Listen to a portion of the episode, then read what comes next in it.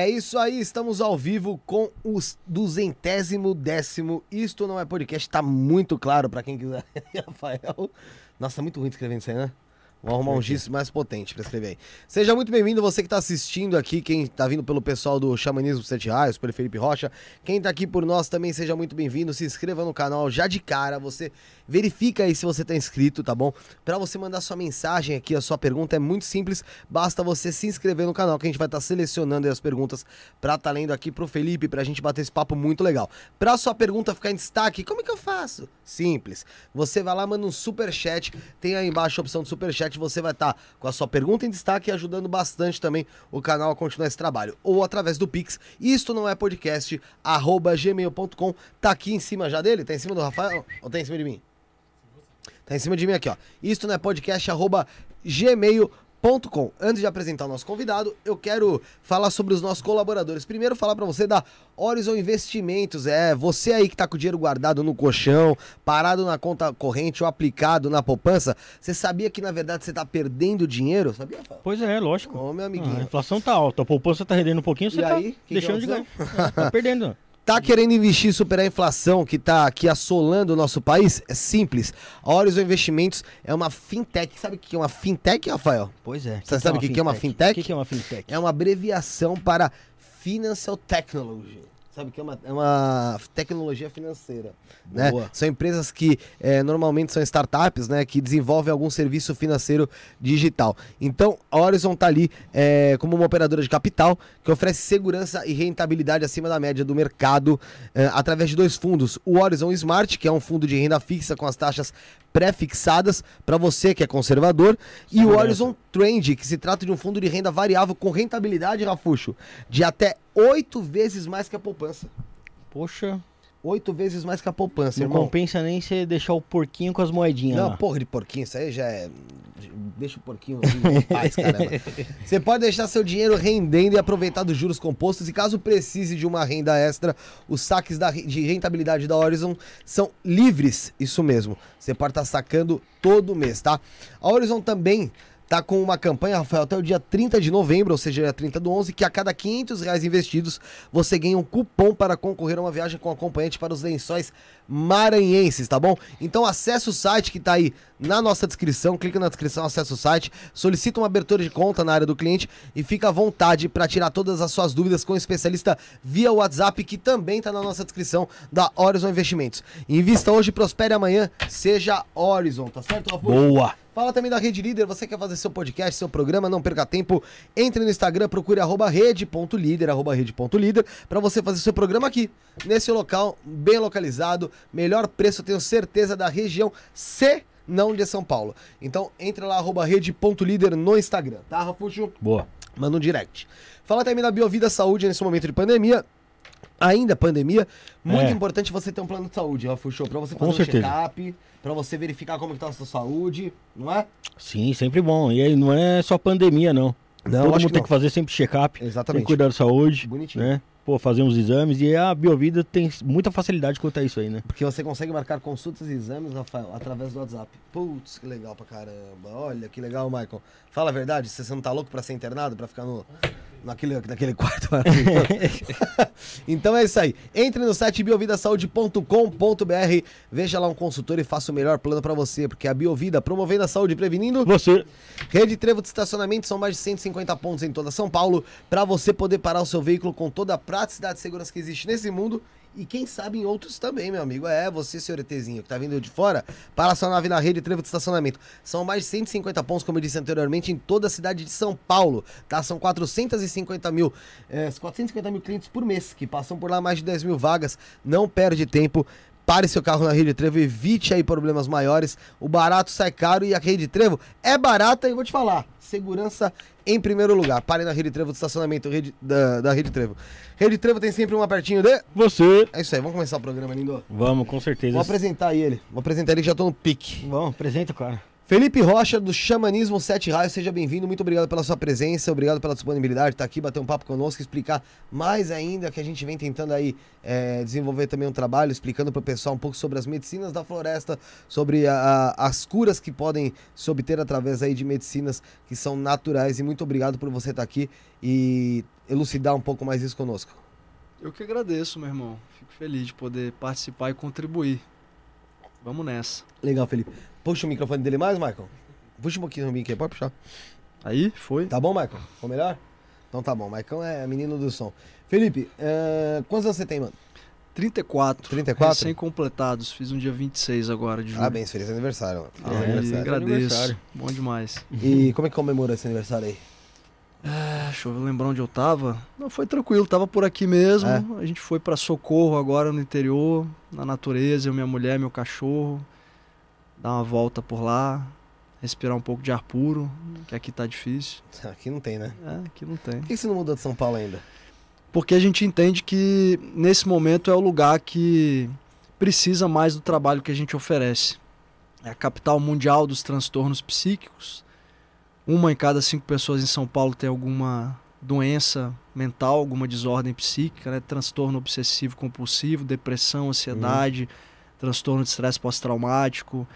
Então a gente entende que nesse momento é fundamental nós estarmos aqui, porque é onde a gente quer promover uma mudança ajudar as pessoas a respirarem melhor, viver melhor, se conectar com a natureza que falta na cidade, mas sempre é possível a gente se reconectar com a natureza que tem dentro da gente. É o que a gente tenta facilitar para as pessoas aqui hoje. É onde o pessoal precisa mais ajuda no momento. É isso. Entendi. É, e como é que você começou nessa, nessa vida aí do, do xamanismo? Como ele foi apresentado? Já vem da, da de infância? Me explica aí como é que aconteceu isso. Olha, eu, eu gosto de dizer que eu reencontrei o xamanismo nessa vida, né? Mas é um caminho que eu sinto que eu já venho trilhando há algumas vidas, há algum tempo. Mas o meu reencontro com o xamanismo enquanto prática espiritual foi há quase 10 anos, foi em 2014, quando eu tive o primeiro contato com a medicina da ayahuasca. Uhum. momento que eu estava meio perdido na minha vida, sem norte, sem leste, sem oeste, sem sul, estava meio sem rumo. E aí eu já estava estudando há algum tempo sobre a ayahuasca como veículo terapêutico, tecnologia da floresta. E aí as coisas bateram para que eu tivesse a experiência naquele momento e a partir dali foi só um reencontro. Comecei a estudar, fui para o Peru, fui imergir nas tradições originárias para conhecer um pouco mais sobre a planta e o potencial terapêutico dessa medicina. Desde então venho estudando, aprendendo e compartilhando. Né? Então você foi, você se envolveu mesmo ali, né? Não, não, não foi só experimentação Sim. e continuidade ali, né? Foi envolvimento até estu- em relação a estudo. Total. Fala, e, e você falou que foi um reencontro, então, Felipe.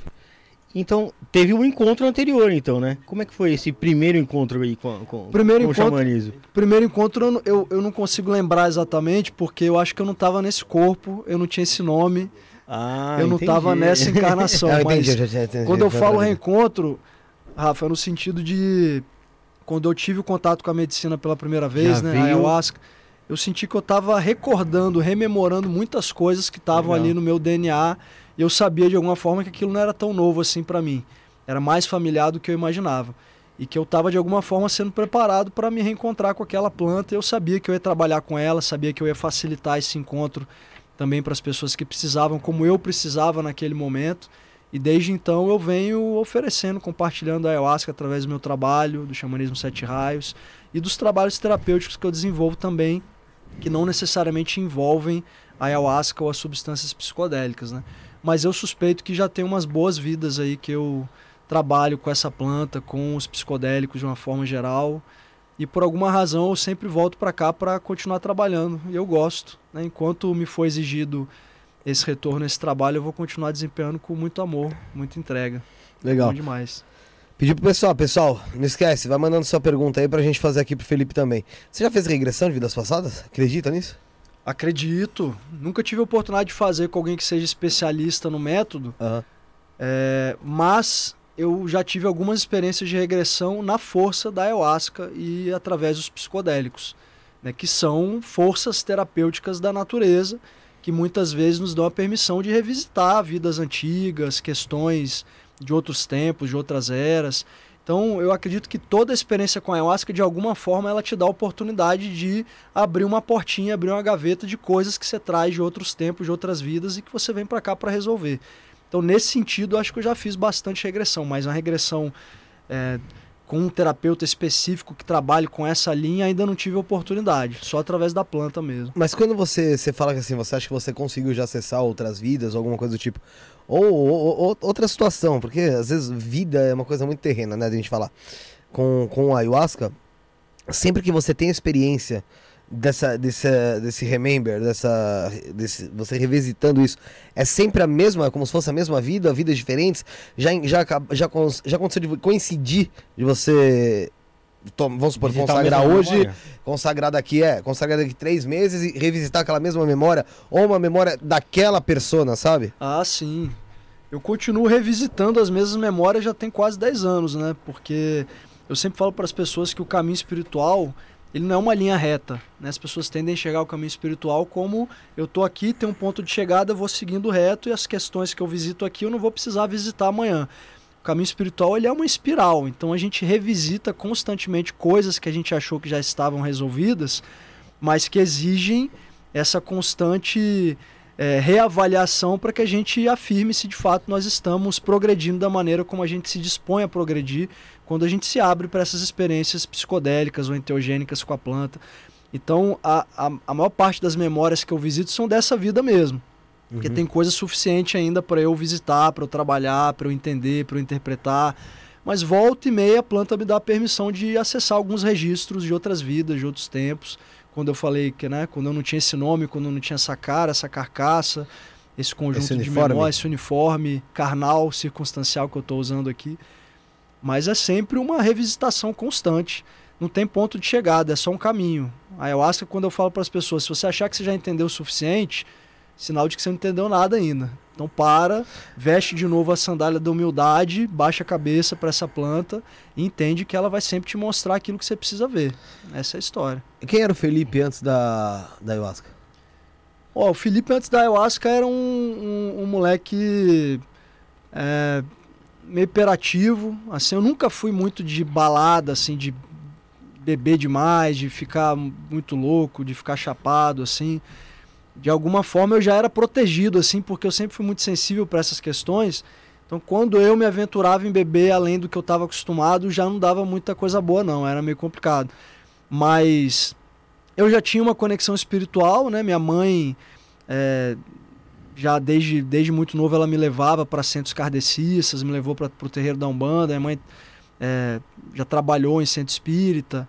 Só que por alguma razão fechei essa portinha quando eu era criança. Eu tive algumas experiências mediúnicas, né, psicofônicas, de escutar as mensagens dos espíritos. E quando eu tinha 8, 9 anos, eu não estava lá muito preparado para lidar É, com essas deve ser bem informações. assustador, né? um pouco, né? Foi um pouco assustador, foi um pouco traumático até, certa, até certo ponto, mas foi exatamente o que eu precisava passar ali para poder tatear o caminho da espiritualidade com muito gradualismo, muita calma, paciência, orientado pelos meus pais, por mestres que foram aparecendo no meu caminho depois, e aos poucos eu fui abrindo essa portinha de novo, né? Então, aquele Felipe, ele já gostava de estudar uma coisa ou outra, já lia sobre as medicinas, já lia sobre a ayahuasca, já lia sobre os psicodélicos, eu sabia que tinha uma porta interessante aí que em algum momento eu iria desbravar, um universo que eu ia explorar em algum momento. E aí quando essa porta abriu, eu não quis mais sair dela.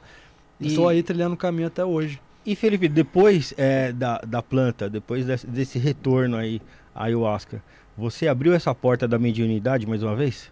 Sim, sim. É? É, Na primeira experiência com a ayahuasca, a porta abriu de vez, assim, escancarou.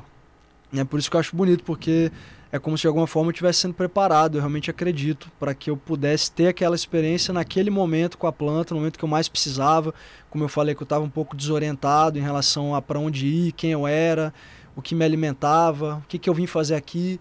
E essas respostas vieram de uma forma muito, muito não necessariamente serena, vigorosa de certa forma, como a planta procede em muitos casos, né? Ela é tão maternal, gentil, amorosa, sutil quanto é, quanto é também disciplinadora, vigorosa.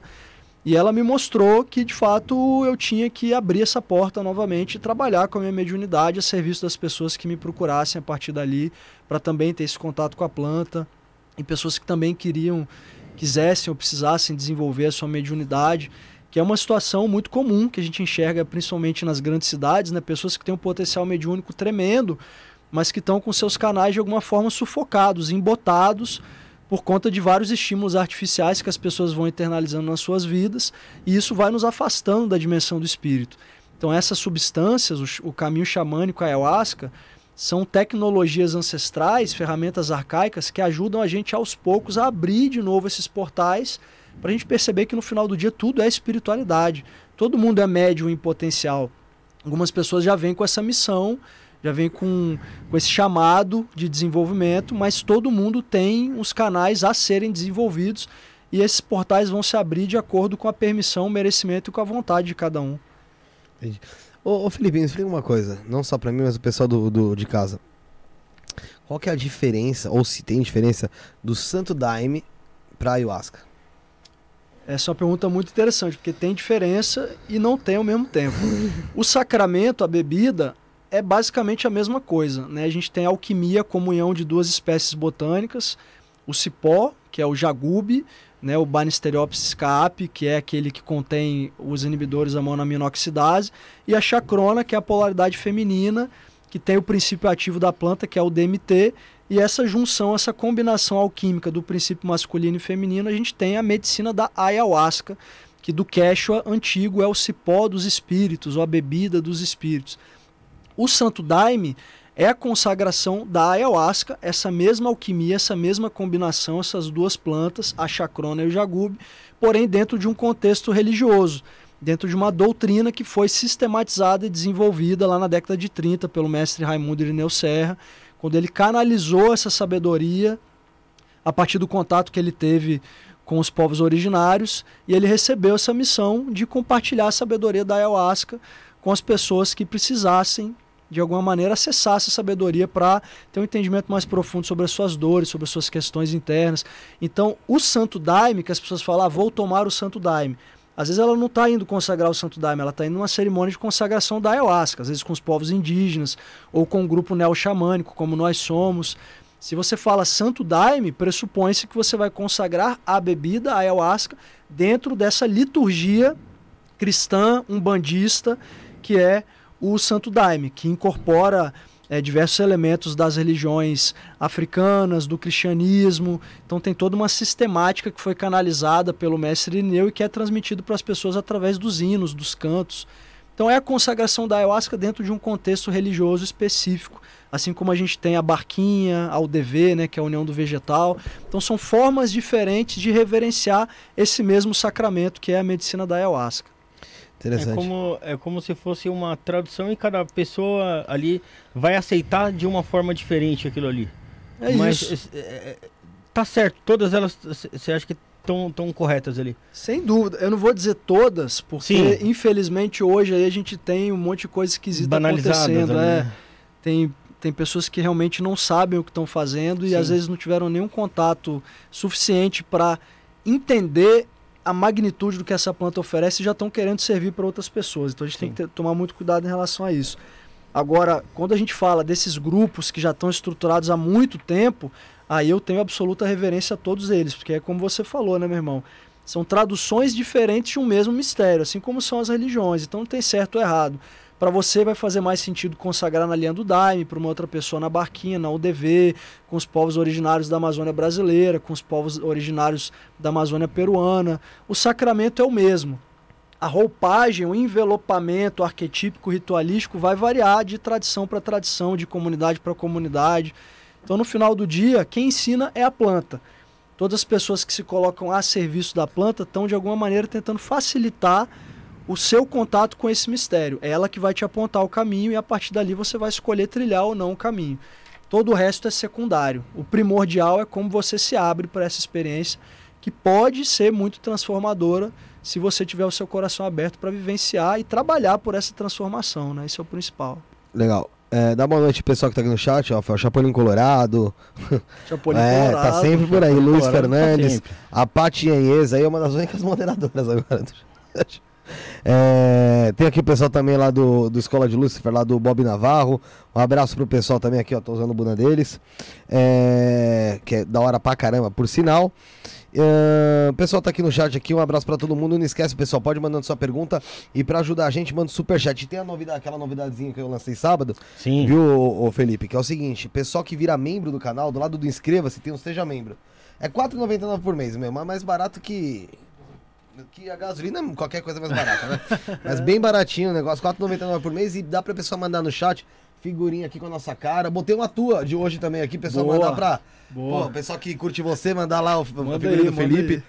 Se eu tenho que se tornar membro, R$ 4,99 por mês, aí se torna membro do, do canal, tá bom? E ajuda a gente pra caramba também. É, essa, essa, esse conhecimento da ayahuasca, pelo menos aqui no Brasil, mais recente, acho que é, no século, não sei se foi no século passado ou retrasado, é, acho que foi no século passado mesmo. Eles chamavam como, teve um, um- um grupo que chamava como União do Vegetal, não era? União do Vegetal. Não era? UDV. É, e é, é, esse é, é, foi um grupo mais, mais novo, né, posso dizer assim, né? E te- tinha o mais antigo. Como é que, qual, qual foi a divisão deles? Você sabe dizer? Olha, eu não sei te dizer exatamente sobre a, uni- a UDV, como é a ritualística da UDV. De fato, são grupos recentes, se a gente considerar a linha cronológica da ayahuasca, que é- é uma história que a gente não consegue contabilizar o marco, o ponto inicial, porque é uma história muito antiga, né? Pode ser Supõe-se né? que é pelo menos 5 mil anos. Já ouvi falar até de 8 mil anos. já. 8 mil anos, 10, 15 mil anos, então vai a perder de vista mesmo. Os cogumelos, por exemplo, têm uma história de milhões de anos, né? Acredita-se que eles, inclusive, foram responsáveis por desenvolver a consciência do ser humano hoje como a gente conhece. Mas o caminho da ayahuasca, quando a gente fala dessas tradições, são tradições recentes. Então, a gente tem dentro do Santo Daime mesmo linhas diferentes, né? Tem a linha do padrinho eh, Sebastião, que seguiu por um caminho um pouco diferente do, do, do mestre Irineu. A UDV, que tem uma sistemática também diferente. A barquinha, como eu falei, mas agora a ritualística, o procedimento específico do UDV, eu não vou saber te falar, Uhum. porque é uma tradição muito, muito antiga, dentro desses grupos que já tem um manejo da medicina da ayahuasca. Só que se a gente considera a história dos povos originários com essa medicina, aí realmente não tem livro de história que consiga alcançar essa magnitude. Vai além do que a gente consegue escrever ou explicar. É um saber que está muito bem guardado pelos povos da floresta. Esses tempos atrás eu tava vendo alguma coisa sobre, né? E eu vi que era mais ou menos há 8 mil anos mesmo. Tipo assim, que se tinha mais ou menos uma ideia de quando começou a surgir. Eu fico pensando, como há 8 mil anos alguém fez todo esse trabalho? Porque não é um trabalho só de você pegar uma, um líquido e tomar. Existe Ah, todo um trabalho é. de preparação e, e- e é um trabalho, não é fácil, não é simples, né? Meu irmão, esse é um teste que eu faço com alguns céticos quando eles vão na cerimônia, né? E nenhuma incredulidade consegue prevalecer quando eu conto essa história, porque é o seguinte: a ciência já tentou de alguma forma entender como é que os povos da floresta chegaram no momento assim, vamos juntar esse cipó com essa folha. E os caras chegaram à conclusão de que a probabilidade disso acontecer por tentativa e erro Aleatoriedade. a aleatoriedade era 1 para 1 trilhão, ou seja, estatisticamente zero, né? Porque a folha, a chacrona, normalmente a psicótera viridis, que contém o DMT, que é o princípio ativo né, de metiltriptamina, é uma molécula que não é ativa via oral. Se você tomar um chá só com DMT, você não vai ter nenhum efeito, porque é uma molécula que é degradada no trato digestivo pela monaminoxidase. Aí que entra o cipó, que tem o inibidor e mal, as armalinas, arminas, que permitem que o DMT seja absorvido, chegue na corrente sanguínea, no cérebro, nos receptores e a magia aconteça. Então é uma triangulação alquímica perfeita, que até se os caras tentassem desenvolver isso em laboratório, há 50 anos atrás, eles não iam ter nem aparato tecnológico suficiente para conseguir fazer isso, suspeito eu. Agora, quando a gente fala de 5 mil anos, Porra. teria que morrer muito índio é, misturando plantas, muitas delas tóxicas, venenosas, ou até que poderiam dar, desencadear algum outro efeito nocivo. Então, o que eu falo para as pessoas no final do dia é o mistério, e o mistério é misterioso, não adianta a gente tentar explicar. Mas o fato é que em algum momento os caras conseguiram receber alguma orientação, acredito eu que tenha vindo de fato de uma inteligência superior que deu o um mapa para a gente combinar aquelas duas espécies botânicas que já são repletas de simbolismo, que como eu falei é uma espécie masculina, um cipó vigoroso, uma energia yang, uma outra espécie feminina, polaridade yin, da deusa, e nessa alquimia, nessa completude, nesse yin, nesse yang, a gente tem um portal de infinitas possibilidades terapêuticas, transcendentes, que no final do dia, simplificando, mais do que ter um contato com Deus ou com seres mitológicos, o que você tem é um contato com, consigo mesmo. Então aquela combinação que foi feita lá atrás foi um mapa, uma bússola para ajudar a gente no momento, caso a gente se perdesse, e assim foi de alguma forma, né? Mas foi um desvio necessário para que a gente se reencontrasse lá na frente, acredito eu.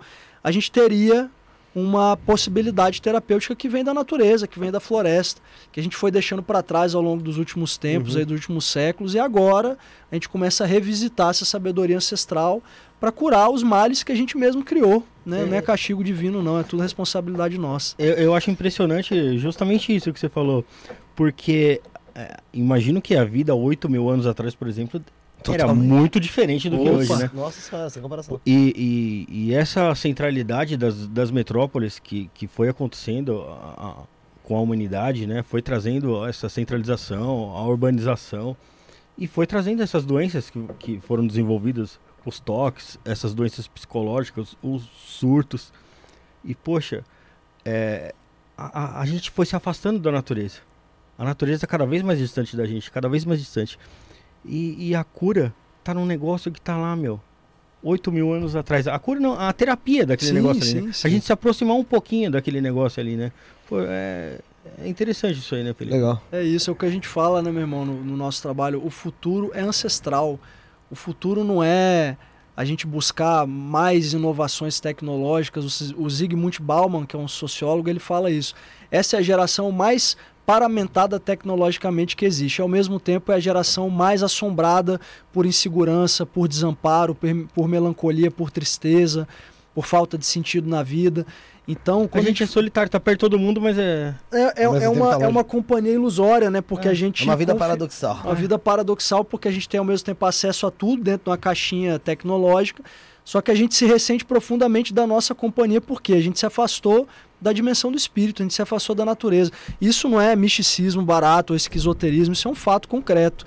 As populações antigas, os povos originários, antigamente, porque hoje, a partir do contato com os povos urbanos e toda, toda a destruição que foi levada para esses povos a partir do movimento colonizador imperialista, eles não tinham muitas das doenças que assolam a nossa modernidade, a nossa urbanidade hoje.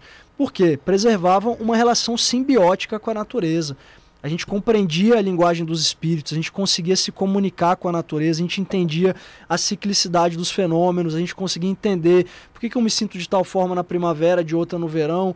Hoje em dia é quase uma heresia a gente propor esse tipo de ensinamento nas escolas, porque hoje o modelo educacional é pautado para performance, competição.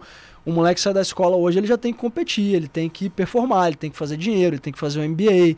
Antigamente, a gente precisava aprender a se relacionar uns com os outros, respeitar a natureza.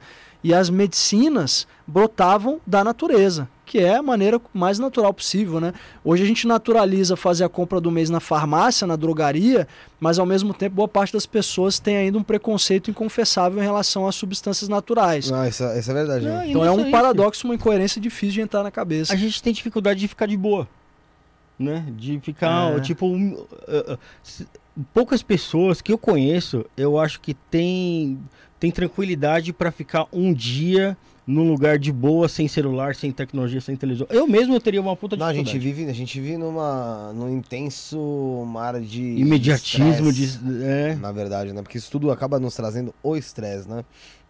A gente, a gente tá esperando o elevador ali, você já pega o celular e já vai. Exatamente. E, vai, e, vai, e desce no celular. Mesmo sem sinal. É. Sim, sim, é. Não é? É É, tem uma, uma mensagem aqui do Ivan Gabriel lá em cima. Ele falou aqui, ó. Minha primeira experiência foi com a ibogaína. Rapaz, foi punk. O que é ibogaína? Essa eu nunca ouvi falar. A ibogaína é uma substância das mais potentes e também uma das que inspiram mais cuidado, né? Hum. O culto à ibogaína é um culto tradicional africano, na tradição buíte, principalmente eh, no Gabão e no Camarões, e é uma substância que ela é tem um potencial cardiotóxico. né? Então, por Hum. isso, ela inspira muitos cuidados, porque diferentemente das outras substâncias psicodélicas tradicionais, como o LSD, o DMT, a psilocibina, a mescalina, que são substâncias completamente atóxicas, a ibogaína ela oferece algum grau de risco para a função cardíaca, por isso ela precisa ser muito bem acompanhada dentro de um contexto específico, como a gente sugere sempre, eu vou sempre preferir fazer com os povos originários. Então, quem puder fazer lá na África com alguém ou que venha para o Brasil oferecer essa substância. E ela é objeto de estudos, porque acredita-se que é uma das substâncias mais poderosas para tratamento de adição química. Ah, então, tá. daqui a pouco a gente vai começar a ver muitas notícias sobre a ibogaína dentro dessa, desse potencial terapêutico que a substância oferece. Pra quem? O Pra, culto pra, à iboga. pra falar o português claro, aí você diz da, da, da adicção química do pessoal viciado mesmo em algum Viciado tipo de, mesmo. de droga, Sim, vamos dizer é assim. isso, você parece ser bem dependência potente química. quanto a isso. É. Legal. E, ô Ivan, manda qual que foi seu relato aí, o que, que rolou? O que, que você sentiu? Você falou que foi punk assim. É, Essa é forte em relação mesmo. a isso. É, tem outra, outra mensagem aqui também do Ivan aqui embaixo. Que é sobre a mi- microdosagem. O Fred também mandou aqui, o Fred Oliveira, lá da EDL, falou é, que ele tomava microdosa, microdosagem de cogumelo, que ajudou Sim. muito ele também. É, e o Ivan falou aqui que o que você pensa sobre as microdosagens, né? Porque ajudaram muito ele, inclusive, no trabalho e ele opera no mercado. Não sei se é mercado. Acho que ele tá falando de Deve mercado ser financeiro, né? financeiro, né? É, deve ser um Então, ó, mercado- Horizon Investimentos, hein? Tá aqui na descrição. Você não vai ter dor de cabeça. É, trazia uma calma e disciplina que, que mantenho até hoje. Foi com o Teu Nanakati, é isso? Nanakatla, é isso. É Camboja. Teu Nanakati Camboja. Que é, É eu uma variedade, é uma variedade da, do cogumelo cubense, né, psilocibina. Teu Nanakatla é a maneira como eles chamavam nas civilizações mesoamericanas, a carne de los dioses, então a carne dos deuses. Cogumelo é uma das substâncias mais antigas, né, que se tem notícia e eu acredito que foi um dos responsáveis por a gente se desenvolver neurologicamente da maneira como a gente é hoje. É evoluir mentalmente mesmo, você disse? Sim, sim. Existem teorias é, não empiricamente comprovadas, é aquele tipo de coisa que eu acho que a ciência nunca vai tocar, né? Sim. Mas tem um, um filósofo, um estudioso, um etnobotânico que eu gosto muito, que é o Terence McKenna. Tem vários livros escritos sobre o cogumelo, ele já desencarnou nos anos 2000, mas era um grande estudioso das aplicações terapêuticas e do potencial transcendente da psilocibina, dos cogumelos.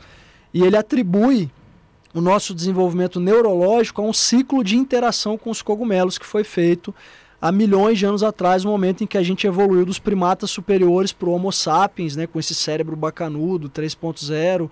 Ele atribui a isso, ele atribui isso à interação com os cogumelos mágicos, que em doses moderadas eles interferem diretamente na nossa visão, né? em algum outro momento eles vão facilitar o provisionamento de alimentos, pela maneira como eles interagem no nosso aparato neurológico.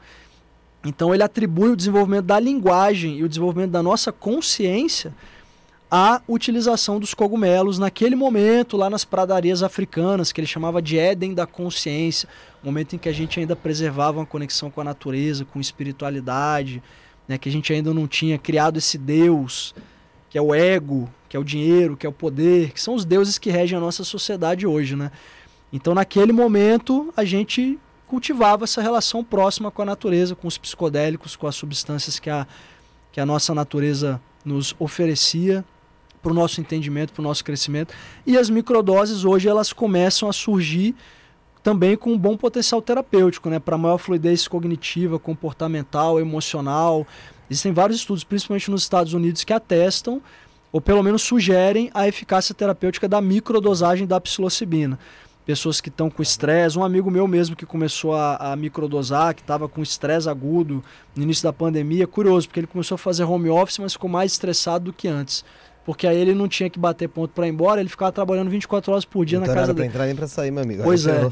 E aí ele começou a microdosar, que nem o nosso irmão aí comentou, e ele teve um benefício muito interessante. Conseguiu acalmar, a produtividade dele aumentou, porque tem gente que acha que as substâncias psicodélicas vão deixar você embotado, vão ficar, deixar você tonto, meio bobo. É o contrário, né? São substâncias que estimulam, estimulam a neuroplasticidade, criam neurônios, criam caminhos neurológicos alternativos para a gente conseguir entender a origem dos nossos traumas, para a gente conseguir ter uma fluidez criativa maior do que a gente tinha antes. Então são substâncias que têm um potencial terapêutico gigantesco.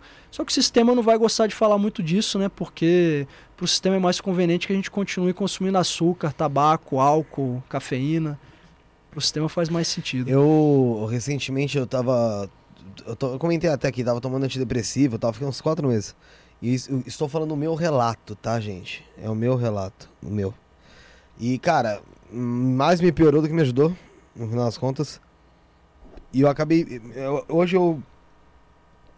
Eu considero a hipótese de começar a tentar alguma coisa com, com essas microdosagens. Sabe? É isso. É que assim, é, não é. Não é acessível como é você comprar um fluoxetina, tá ligado? É, pois é. Entendeu? Então, assim, é isso tudo que meio que atrapalha.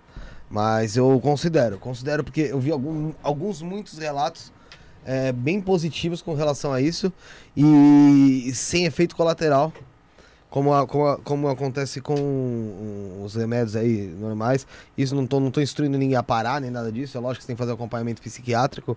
E acho que até comunicar ele mesmo que você pretende fazer esse tipo de, de tratamento considera ele alternativo, porque não é um tratamento que é passado pelo teu próprio médico, mas Sim. é um tratamento alternativo que. Por que não? Né? Foi o que você falou, a gente consome tanta posta o dia, o dia inteiro. É açúcar, é Coca-Cola, é Rivotril, é Dipirona. E, cara, entende? Por então, que assim, não, né? É, porque pode, ser, porque, porque não ajudar, né? Porque isso não vai ajudar, né? Então, mas como a gente aqui vai fazer todo tipo de pergunta que a gente já falado, tem aqui o Simplesmente Amar. Pessoal, manda o um superchat para ajudar a gente aí, torna membro do canal. 4,99 por mês e teu nome fica verdinho aí, tá? É, e aí fica em destaque também. Uh, simplesmente Amar mandou a pergunta aqui, ó. Existem experiências ruim, ruins com a ayahuasca? Uh, não, existem experiências ruins com a ayahuasca relatadas na internet. O que você tem a dizer sobre isso? Existe um conceito que se chama viés de amostragem. Uhum. Então, ninguém parou para catalogar a quantidade de pessoas que já se beneficiaram da utilização dessa substância, que continuam se beneficiando todos os dias, todos os meses, que vão lá fazer experiências com os povos originários, que participam de trabalhos como o nosso, é, que, de grupos que conduzem cerimônias com essa substância. No entanto, quando a gente tem algum caso episódico, esporádico, de alguma coisa que dá errado, essa é a realidade, isso rapidamente ganha mídia, isso ganha publicidade, as pessoas começam a questionar, porque o sistema ele está de fato paramentado para questionar qualquer movimento é, de tentativa da gente encontrar um outro caminho terapêutico, um outro caminho de cura. É um caminho que vai levar as pessoas a um entendimento mais profundo sobre as suas dores, sobre as suas questões. E tem uma outra questão também, que é o que eu falei no início, Existem muitos grupos por aí que servem a medicina sem saber o que estão fazendo. Uhum. Então, aquela velha frase, a ayahuasca é uma medicina que ela está aí para todo mundo, mas nem todo mundo pode consagrar a medicina sem a devida preparação, sem a instrução médica. Pessoas que já utilizam medicamentos alopáticos supressores, como antidepressivos, fluoxetina, Efexor, estalopram, precisam de um acompanhamento, precisam conversar com o seu profissional. Pessoas que já têm um histórico de esquizofrenia ou histórico de surto psicótico na família, recente principalmente. Então são algumas situações específicas que inspiram cuidados.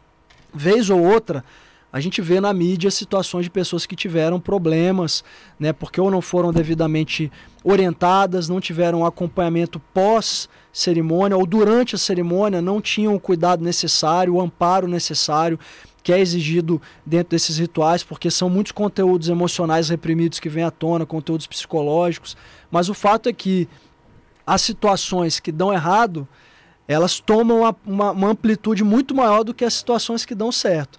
Porque é isso que o sistema quer, é isso que vende, né? Como recentemente, recentemente não, já tem uns anos, um inglês foi para a Amazônia, ele conseguiu levar uma garrafa de ayahuasca para a Inglaterra e ele teve a brilhante ideia de fazer uma speedball junto com a ayahuasca, né? Que é a mistura, que cocaína e heroína com ayahuasca. Esse cara morreu, ele teve uma parada cardiorrespiratória. E aí o que, que saiu na mídia? A ayahuasca Estrangeiro toma ayahuasca e morre.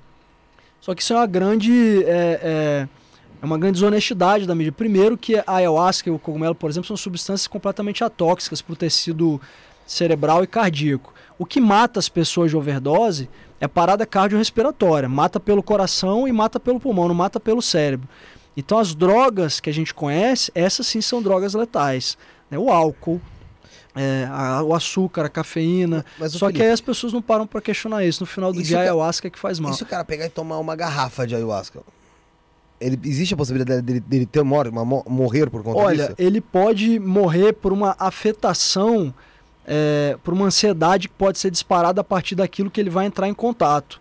Porque já começa a responsabilidade do cara fazer um negócio Sim, desse. sim, é eu tô, eu tô jogando né? no exagero. Sim, como acontece muitas vezes. Só que é mais fácil ele morrer bebendo, saindo na rua de carro e batendo o carro na esquina do que O que, bebendo pode, o que ele pode uma garrafa de ayahuasca. uma peia violenta. É, é uma É. emoção muito grande. É uma emoção muito grande, é, pode falar desse jeito, é uma emoção, uma ansiedade muito grande, porque são conteúdos, como eu falei, muito profundos que emergem quando a gente está em contato com essas medicinas. Elas vão mostrar aquilo que a gente não quer ver, aquilo que a gente joga para baixo do tapete há muito tempo. Não tem aquela história, vou beber para esquecer meu problema. Sim, sim. E é meio que isso, as pessoas bebem para esquecer o que, que elas têm que resolver na vida delas, né? E não só por isso, também literalmente porque o álcool ele deprime o cérebro, ele é tóxico para o sistema nervoso central, ele mata neurônio, ele afeta diretamente a concentração, a memória, o raciocínio, a lógica. As substâncias psicodélicas, como eu falei, são completamente atóxicas para o tecido cerebral. E, no entanto, são as substâncias proibidas. Se a gente for investigar lá atrás, tem uma razão por isso. E não é difícil entender. Né? Por que, que o sistema ele publiciza, legaliza, incentiva você a consumir álcool, cigarro, açúcar, toda essa porcaria que a gente consegue comprar em qualquer esquina. E, ao mesmo tempo, ele demoniza, repudia e proíbe outras substâncias que, como eu falei, não oferecem praticamente nenhum risco no nível biológico, né, porque são substâncias atóxicas e que, pelo contrário, já cada vez mais se comprova que elas estimulam a produção de novos neurônios, estimulam a produção de caminhos neuro neurológicos alternativos.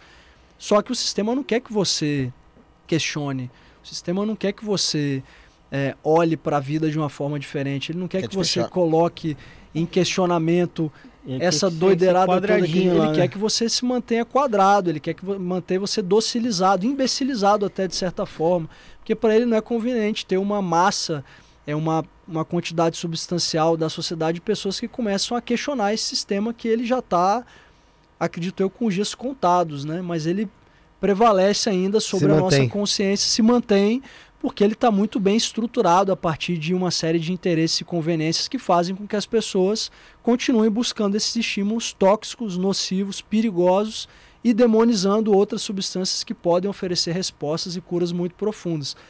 O que as pessoas têm medo no final do dia não é dos efeitos que essas substâncias provocam, elas têm medo de entrar em contato com o seu conteúdo interno. Elas têm medo do desconhecido que habita cada um de nós. É Isso que é difícil a gente lidar. Tem uma passagem do Terence, que é esse estudioso dos cogumelos, que ele fala o seguinte: o ser humano é muito curioso, porque ele já caminhou na superfície da Lua, já mapeou a profundidade dos oceanos, já tateou o coração do átomo, mas ele ainda tem um medo inconfessável de olhar para dentro de si mesmo. E essa é a realidade. Olhar As pessoas fora é têm muito mais medo fácil. muito mais fácil, muito mais conveniente. O sistema quer que a gente É mais continue fácil olhando apontar o dedo lá, né? Apontar o dedo, questionar, criticar, julgar, continuar colocando a nossa felicidade como algo muito distante, é mais um carro, mais uma promoção, mais dinheiro, uma casa na praia, um apartamento.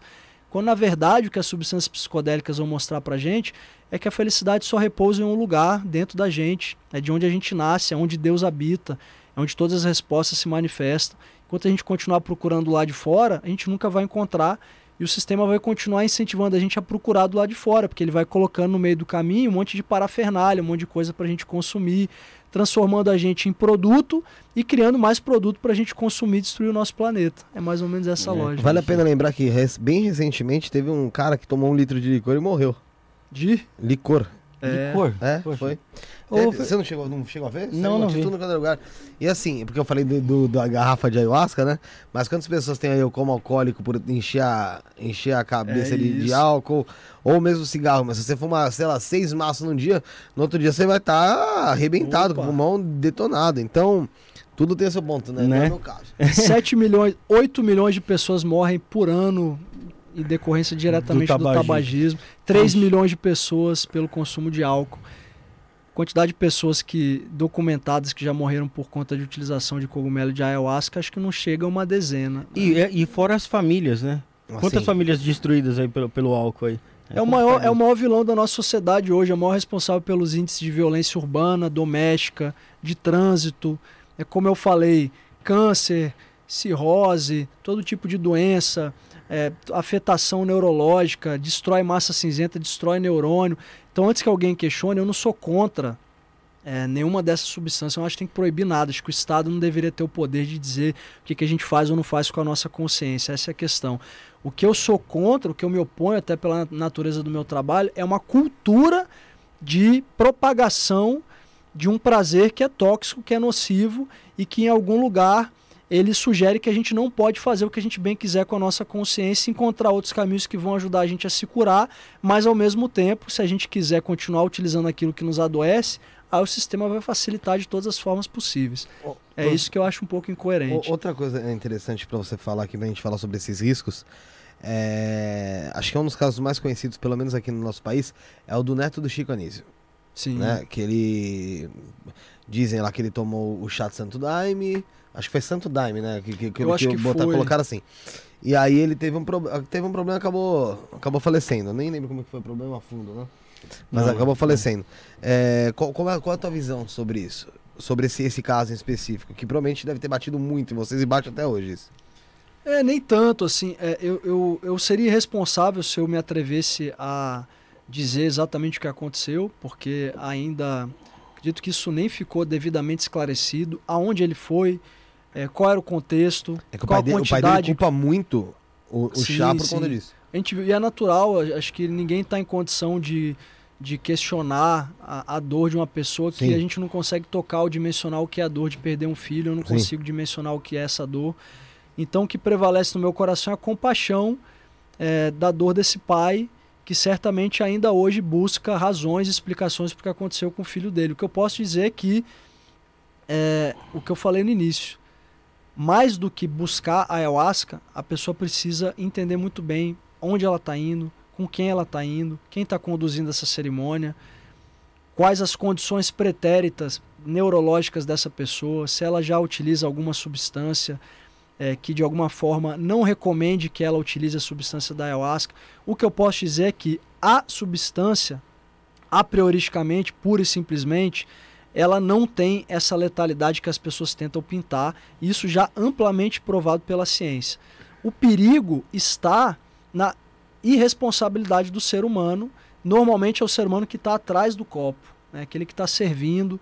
Às vezes o cara ele está num lugar de devaneio, de vaidade, ele teve um contato com a ayahuasca, ele se sentiu bacanudo ali, poderoso de ter acessado esse poder, e ele quer oferecer isso para as pessoas sem ter minimamente uma estrutura, um enraizamento, uma estrada para poder oferecer esse portal, que é um portal muito poderoso. Né? E o maior perigo que a ayahuasca oferece, como eu falei, é a possibilidade de você olhar o que, que você tem que resolver dentro de você. E todo mundo tem muita coisa para resolver do lado de dentro. Né? Só que nem todo mundo está preparado para lidar com o volume de informação que pode se apresentar numa É. experiência como essa. Então, minimamente se espera ou se recomenda que você sinta confiança no grupo que está conduzindo essa experiência, que você siga a recomendação que é transmitida para você, porque varia de grupo para grupo. Tem grupos que nem vão perguntar se você está tomando algum remédio. Outros vão pedir, inclusive, para você assinar um termo em que você afirme que você seguiu todas as recomendações, que você não fez uso de nenhuma substância proibida, né?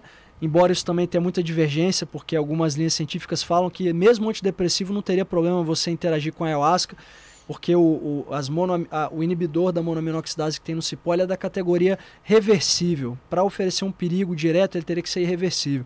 Mas o fato é que tudo que vem à tona, tudo que vem à superfície, dependendo do seu histórico, da sua estrada, dos traumas que você carrega dentro de você, não é fácil de lidar. Então pressupõe-se que você esteja bem acompanhado por uma pessoa que sabe o que está fazendo, que vai tá conseguir te de preservar, verdade, né? que vai amparar o seu campo ali. Porque se você tiver resguardado por esse grupo, se você fez a preparação, se você está com o coração aberto para iniciar um processo de autoconhecimento que pode levar você a uma cura, certamente você vai encontrar um bom caminho. Mas agora, se você procurar uma cura definitiva, imediata, uma panaceia, uma solução pronta, uma fórmula mágica, você vai se decepcionar. Porque a ayahuasca não é um remédio de prateleira. Assim como nenhuma substância de prateleira, nenhum medicamento antidepressivo vai curar você do que quer que seja, a ayahuasca também não vai. A diferença é que ela vai te dar um outro caminho. Essas substâncias, assim eu enxergo, elas oferecem um conforto momentâneo as substâncias antidepressivas para pessoas às vezes que não estão conseguindo respirar, trabalhar ou conseguindo se manter vivas. Às vezes a pessoa já tem um histórico até de tentativa de suicídio. Então elas vão colocar você num lugar de uma momentânea tranquilidade para que aí sim você procure outras vias para chegar àquela cura que está num lugar mais profundo. E aí que entram as substâncias naturais, as medicinas da floresta. Os antidepressivos, acredito eu, não curam ninguém. Eles vão momentaneamente ajudar você a respirar para que a partir dali você consiga orbitar na sua vida em volta de outras possibilidades terapêuticas. A ayahuasca é uma delas. A ayahuasca ela vai apontar um caminho. Não tem o, o Morfeu lá na Matrix, não fala isso? Tem uma diferença entre conhecer o caminho e trilhar o caminho. Ela vai mostrar um caminho.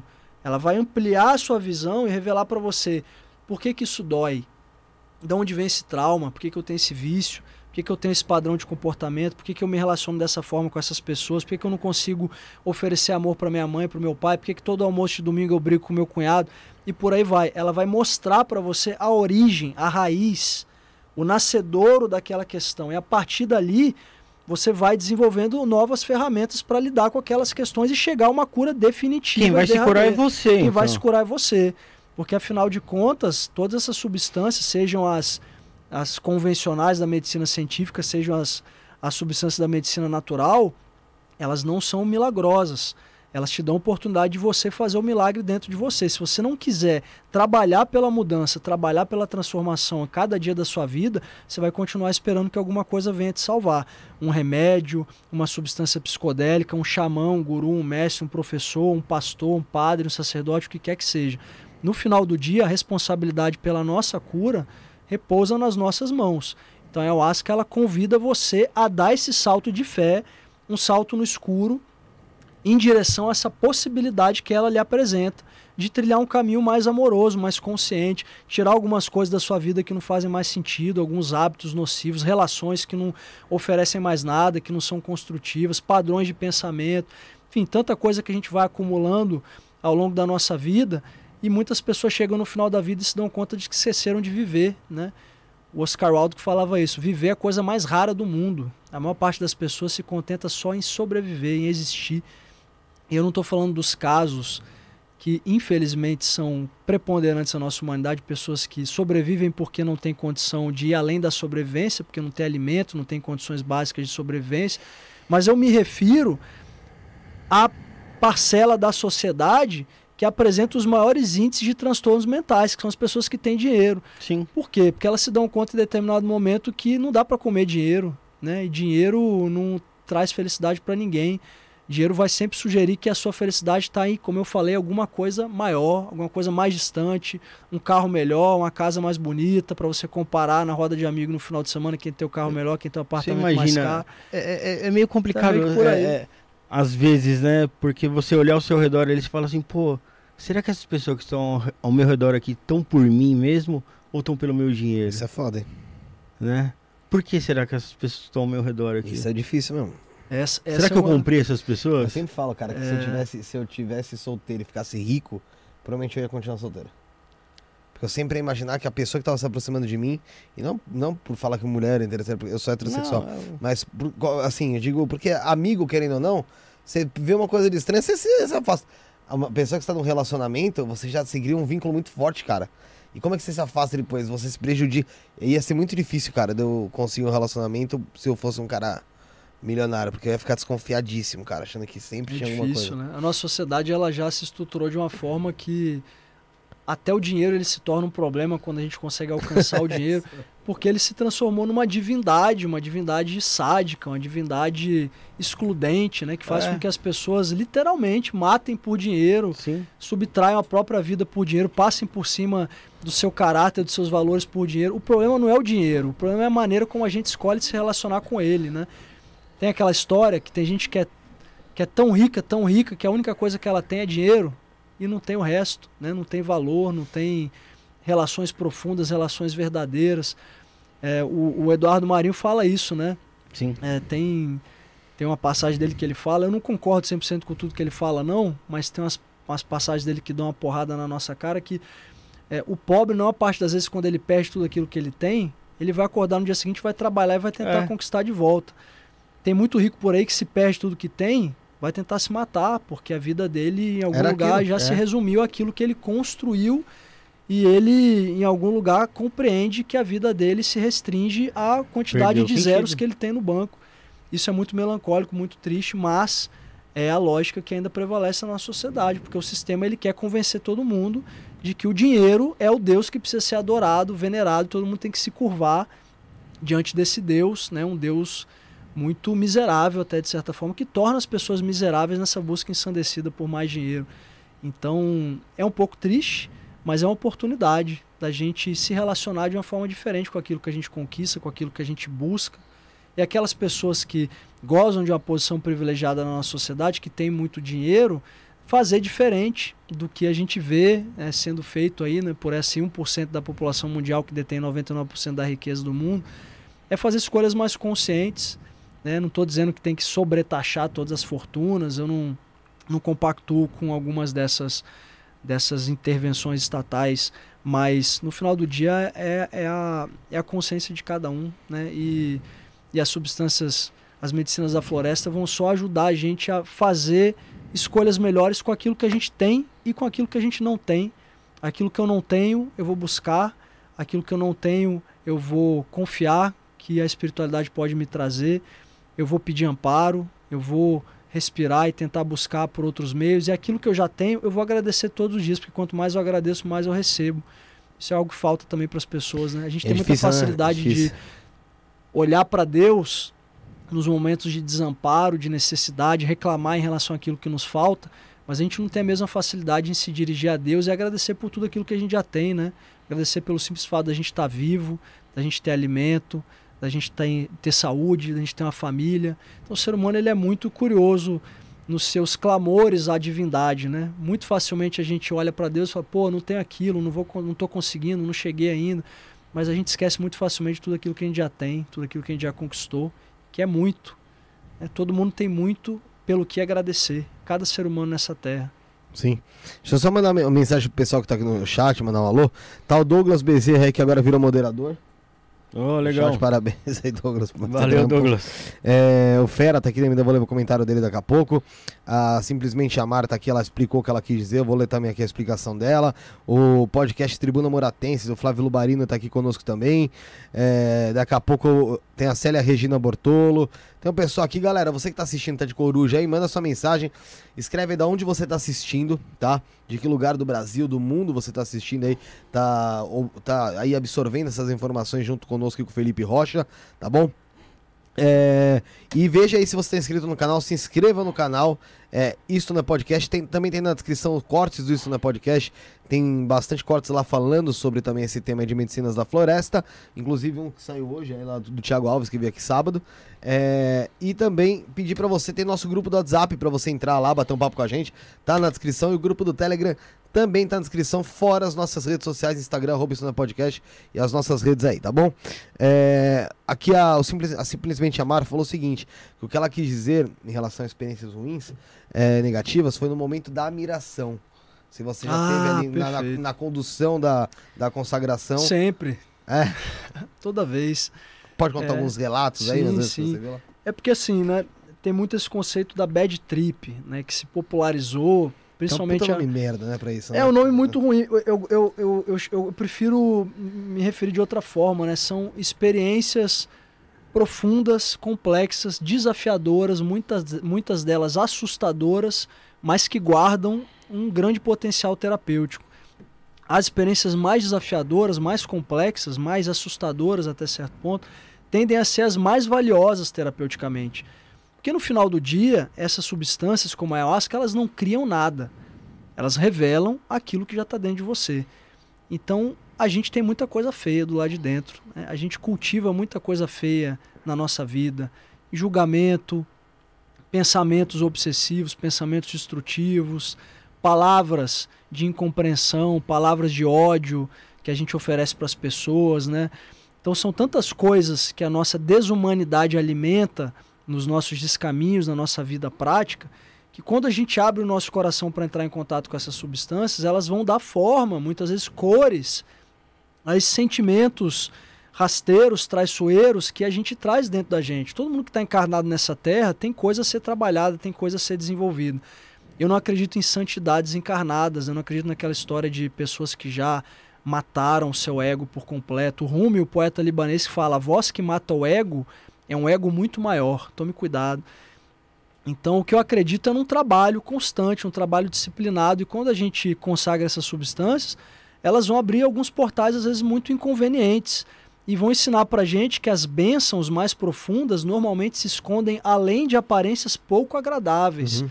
com rostos que não são muito familiares ou é, é, representações, porque as pessoas têm muito essa idealização de querer tomar substâncias e ter as visões mandálicas, entrar dentro de arabescos e subir nas asas de unicórnio flamejante e, e, e conhecer os palácios de Deus. Só que o trabalho acontece numa região mais profunda. Né? A ayahuasca é uma raiz, então ela vai levar você para suas profundidades, dos seus apegos, dos seus medos, das suas inseguranças. Brisa, né? Aí você tá é, aí né? tem outras coisas aí que dá para a pessoa procurar, mas se você está procurando brisa é. com ayahuasca ou até mesmo com cogumelo, você até pode encontrar, mas você vai estar tá subaproveitando melancolicamente a imensidão de possibilidades e oportunidades que essas substâncias têm a oferecer para você. Agora, se você se abrir para essa experiência, de fato, entregue a imensidão que ela tem a lhe oferecer, pode ter certeza que você vai se surpreender. Porque qualquer que seja a expectativa que você alimentar antes da experiência, você não vai conseguir tocar a magnitude da experiência a partir das suas referências intelectuais, do que você leu no Google, do que você ouviu de quem quer que seja, porque a sua história é a sua história. Ninguém vive a sua vida, ninguém caminha com seus pés. Então só você sabe o que tem aí dentro. Eu sempre falo para as pessoas, a experiência com a ayahuasca para quem já viveu a experiência, palavras não são necessárias. Para quem nunca viveu a experiência, as palavras nunca vão ser suficientes.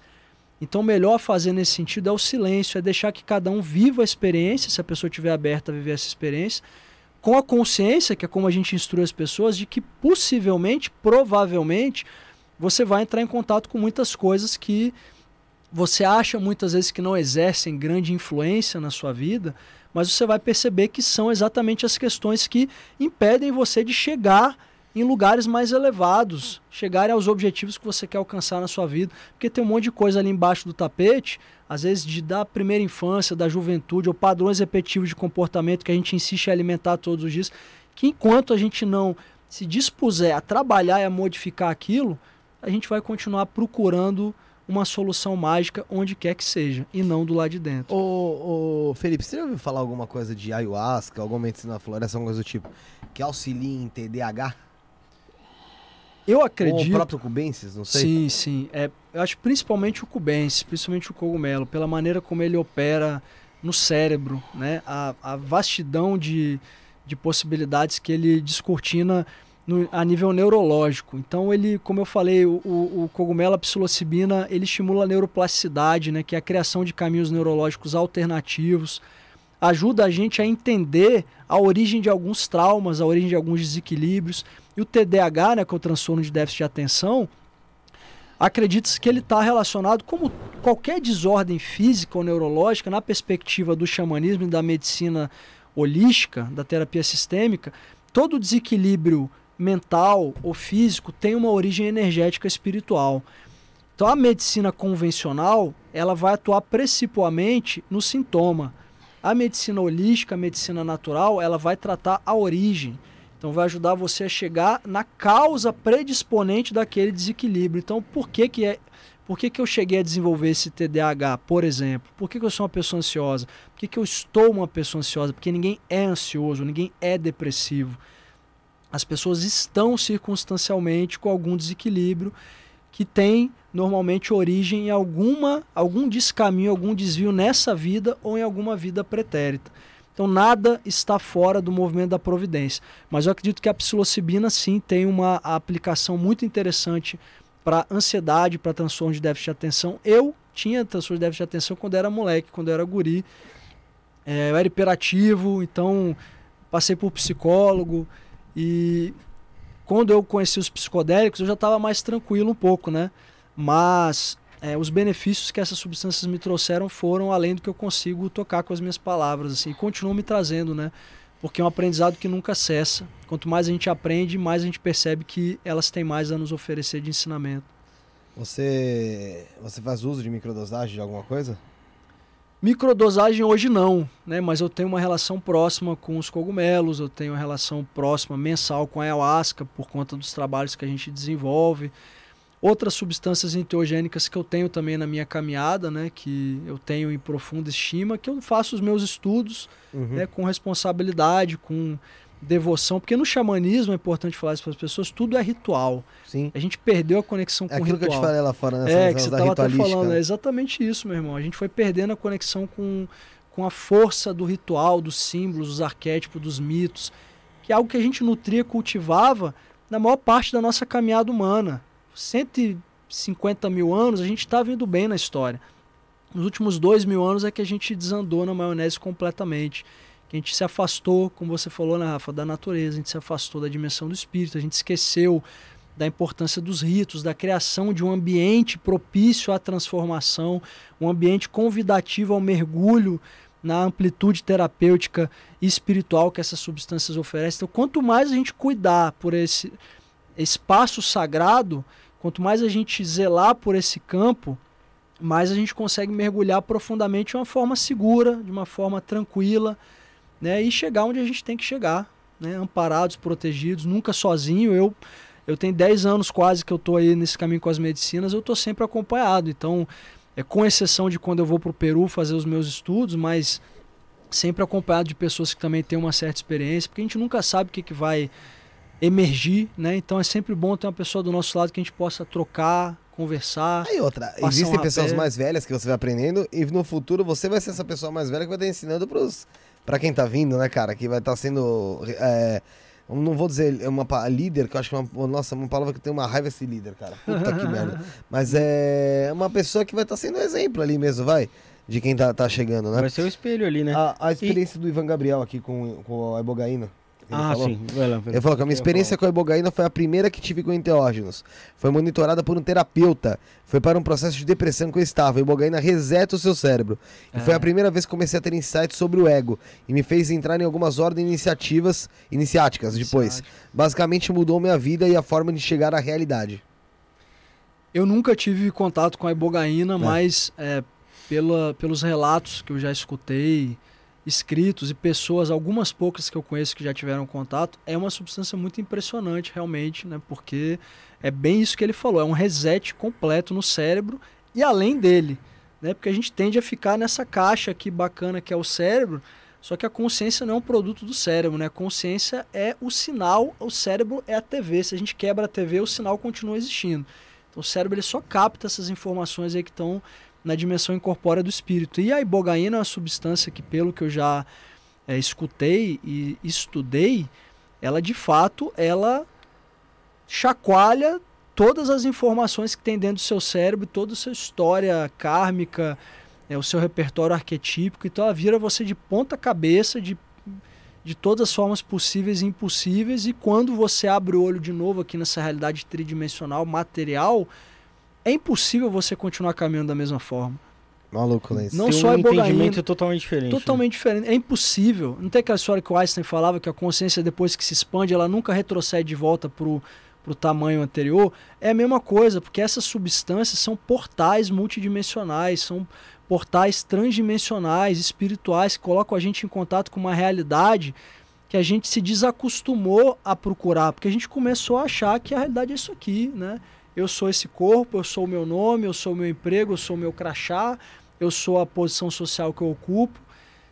Essas substâncias vão mostrar pra gente uma realidade que a gente não consegue nem tentar a gente pensar. É a merda. É. Resumindo, menos que a merda. A gente é uma semente. É, a gente não é, é nada nesse ponto, né? A gente, é. assim, na verdade, a gente não é nada e é tudo. Né? Exatamente. Né? É, é, isso. A gente é uma semente que tem a árvore inteira dentro dela. Deus semeou a gente nesse planeta para a gente florescer de novo na divindade que a gente é.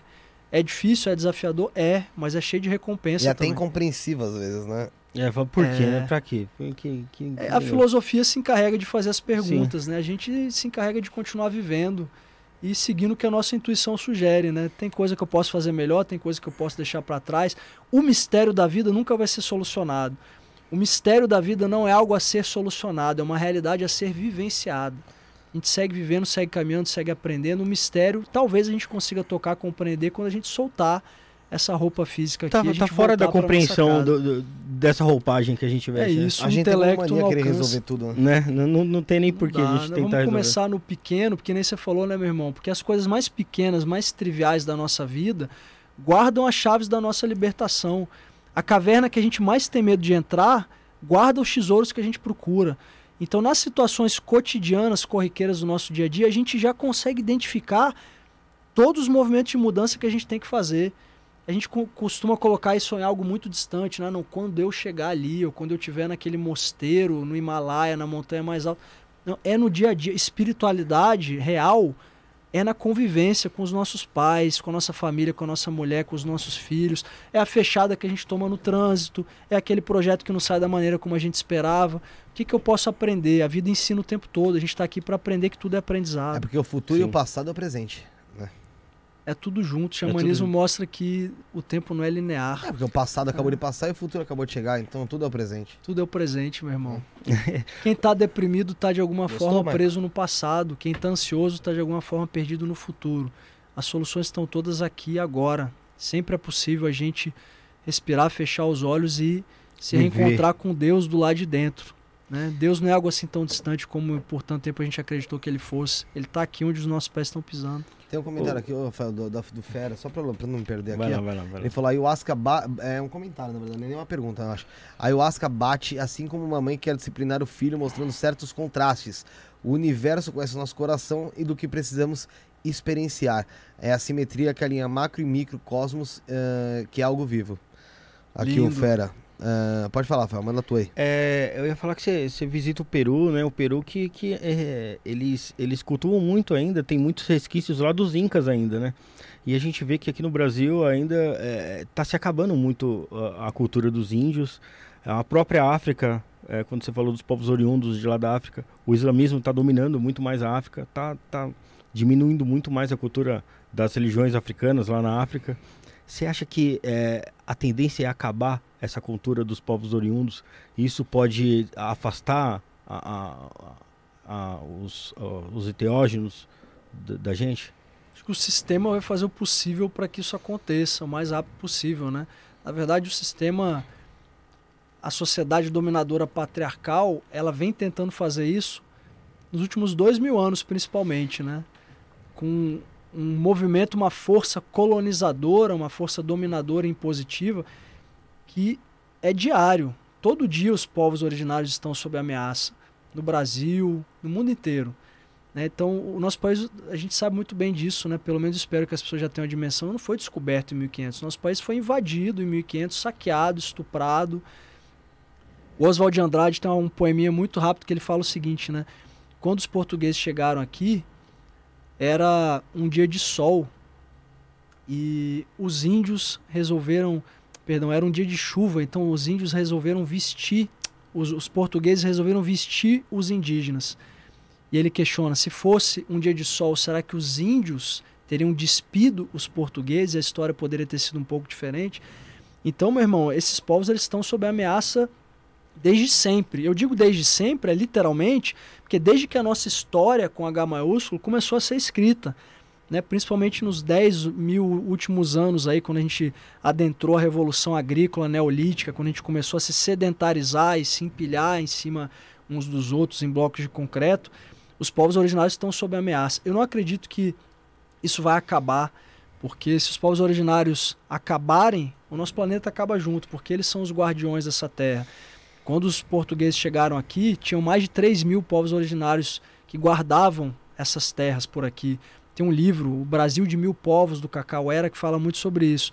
Hoje são aproximadamente 900 mil indígenas no nosso país e que são todos os dias vítimas de violência, de agressão, agressão física, principalmente, mas agressão simbólica, esvaziamento simbólico, apropriação cultural, uma demonização constante dos saberes originários, dos lugares de origem que, que seguem sendo desrespeitados todos os dias.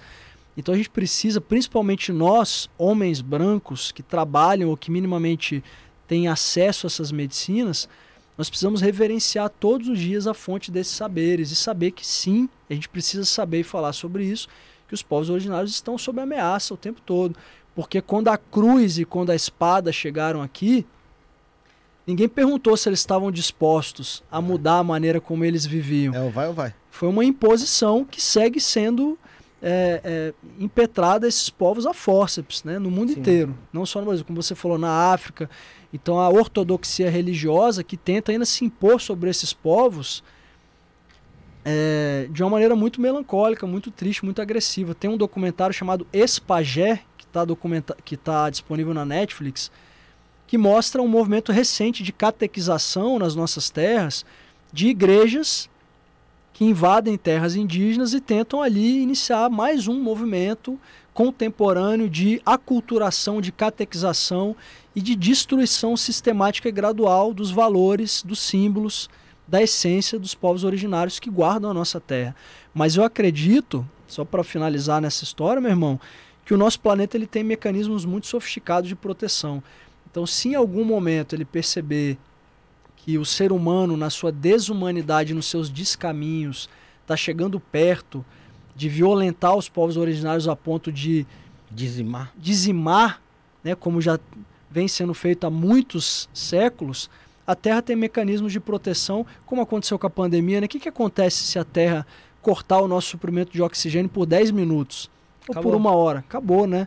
E o Foi-se. nosso planeta ele tem um mecanismo autorregulador, né? Teoria de Gaia, né? O geofisiologismo. O nosso planeta é vivo, é pulsante, é vibrante.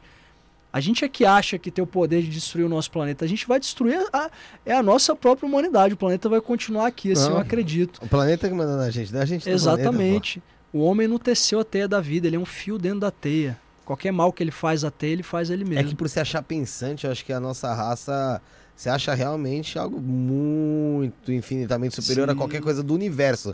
Não é nem só da Terra, acho que é do universo, O né? universo. A gente se acha numa, de uma superioridade gigantesca, né? A gente só conhece ali um, um pedacinho do universo tão pequeno, né? Irmão, a gente está no planeta orbitando uma estrela anã na periferia de uma galáxia que é das menores, Que no é meio de menores. incontáveis de milhões de outras galáxias, um universo de 200 milhões de sextilhões de estrelas, a gente acha que a gente é a última bolacha do pacote. Então é o que você falou, meu irmão, a gente é nada e a gente é tudo ao mesmo tempo. É a gente ter a consciência da nossa pequeneza Uhum. diante da imensidão cósmica e ao mesmo tempo da nossa responsabilidade a gente se reconstituir dentro desse todo que nos abriga, sem que a gente tente todos os dias de maneira quanto mais destruir o planeta que nos É que a abriga, gente é que tudo que a acolhe. gente é, tem. A gente é tudo que a gente tem. Mas a gente é nada perto do que existe, né? É isso, é, meu irmão. É isso. É, vou ler umas mensagens aqui, ô Felipe. É, Eu vou banheiro. a Jo- Vai lá, vai lá, Rafael. A Joyce Krause tá aqui, também mora, mora em Brasília, falou que há um ano e meio a conexão com a natureza tá ajudando ela a superar o luto da mãe. Vou ler só umas mensagens, pode ficar à vontade aí. É, o Chapolin Colorado aqui, ó, fez uma pergunta, daqui a pouco eu vou fazer a pergunta pra você. É, o André Bilhate tá conosco, a Denise Moura, o Fred Oliveira falando que o dinheiro é o vinho que um certo país usou para embriagar os quatro cantos da terra. É, André Bilhate falou também que toma 5 anos, sem nenhuma experiência negativa. A Sofia Rocha também mandou uma pergunta. Galera, você que tá querendo ajudar a gente aqui a continuar o trabalho, tem o Pix que tá aí, é, provavelmente tá o preset mim, tá em cima de mim. Então é o Pix aqui, ó, isto não é podcast, arroba gmail.com. Manda lá qualquer valor para auxiliar a gente. Ou também o Superchat aqui embaixo, você encontra uma, o cifrãozinho aqui no chat. Para você que tá no celular, para você que tá aí no Android, no iOS. Você clica lá, você pode fazer o Pix aí acima de 5 reais, fica em destaque a sua pergunta e você ajuda o nosso programa, tá bom? É, pode, pode ficar à vontade, que ainda tem, uma, tem bastante coisa aqui pra Não, ler. manda pode ver, manda ver. Pode eu, ler. vou no, eu vou no fluxo aqui. Tem papel aí? Tem, tem. É só Tem? pra, só pra me ajudar A respiração? respirar, reorganizar os pés. Quando eu falo demais, eu dou uma caída e o rapé me ajuda a voltar. Ah, tá, fica à vontade, fica à vontade. É, o Fera tá aqui, ó, ótimo podcast. Violeta Metista, boa noite. O Chapolin Colorado também tá aqui, ó. Liberar mais energias do corpo através do vômito, essa secreção nasal dá uma brisa legal. Você respira bem melhor dias após usar. É, Edson Neto, o dinheiro nunca foi o problema e sim a resposta. O problema é a forma que vemos o dinheiro. Eu tenho a mente milionária. O pessoal tá deixando sua mensagem aqui e a gente vai lendo aos poucos, tá? O Edson aqui também, ó, convidado muito lúcido, gostei. É, Magal Otero, da Escola de Lúcifer, lá do Bob Navarro, abraço pra ele e pro pessoal da Escola de Lúcifer, da hora, muito umidade o convidado de hoje, não o conhecia. Pessoal, então segue lá, Xamanismo 7 Raios, procura lá no Instagram, você vai achar, Xamanismo 7 Raios. Michele Angel, sim, ele tem muito conhecimento para passar, gosto muito dele. É, Luana Pachetiani, muita gratidão à Madrecita e aos, aos ensinamentos, sempre nos trazendo muita cura, consciência e autoconhecimento. É... O Chapolin aqui falando que a cada 10 palavras é um ensinamento. É, Rosemary Ferraz tá aqui também conosco no chat. Fred Oliveira, top, o cara manja, umidade estampada no rosto. Ótimo convidado, fera mandando aqui. Pessoal aqui gostando bastante aqui ah, da live de hoje aqui com, pra, com o Felipe Rocha aqui do Xamanismo 7 Raios. Vamos lá. Felipe, tá, tá de boa? Manda ver. Não, vai, vai lá, vai lá. Faz o, a sua Não, não, análise tô, aí. tô acostumado, tô eu acostumado. imagino. É, tem aqui, cadê a pergunta do Chapolin? Tá, achei. Chapolin Colorado mandou aqui, ó. É, na opinião dele, para refletir a mente, é melhor usar rapé ou cannabis sativa? Eu prefiro rapé, uso há 10 anos. Chapolin mandou. Meu irmão, é, eu, eu acho Polêmica, assim, hein? eu, eu sou amigo de todas as medicinas, então a cannabis tem um poder gigantesco, maravilhoso. É, o rapé, para mim, até para esclarecer, é que eu acabei de fazer uma aplicação aqui. Quando eu fazia as lives no Instagram, que tem tempo que eu não faço, eu aplicava, porque justamente por isso, a pergunta vem em boa hora. Ele ajuda a reorganizar os nossos pensamentos, ele traz um centramento, uma conexão direta com a terra, com a força que vem da terra para a gente, ajuda a gente a se reorganizar. Então, para pessoas que têm ansiedade, que têm estresse, que chega de casa, chega em casa depois do trabalho, aquela agitação, milhão, né? A milhão e, e às vezes a pessoa fala assim, pô, preciso descansar agora. Só que a pessoa não sabe nem como descansar, né? Porque ela já está preocupada no dia seguinte. Eu falo que a gente vive numa sociedade que as pessoas começam a segunda-feira já torcendo para chegar na sexta. Quando chega na sexta, elas veem que o final de semana é muito curto.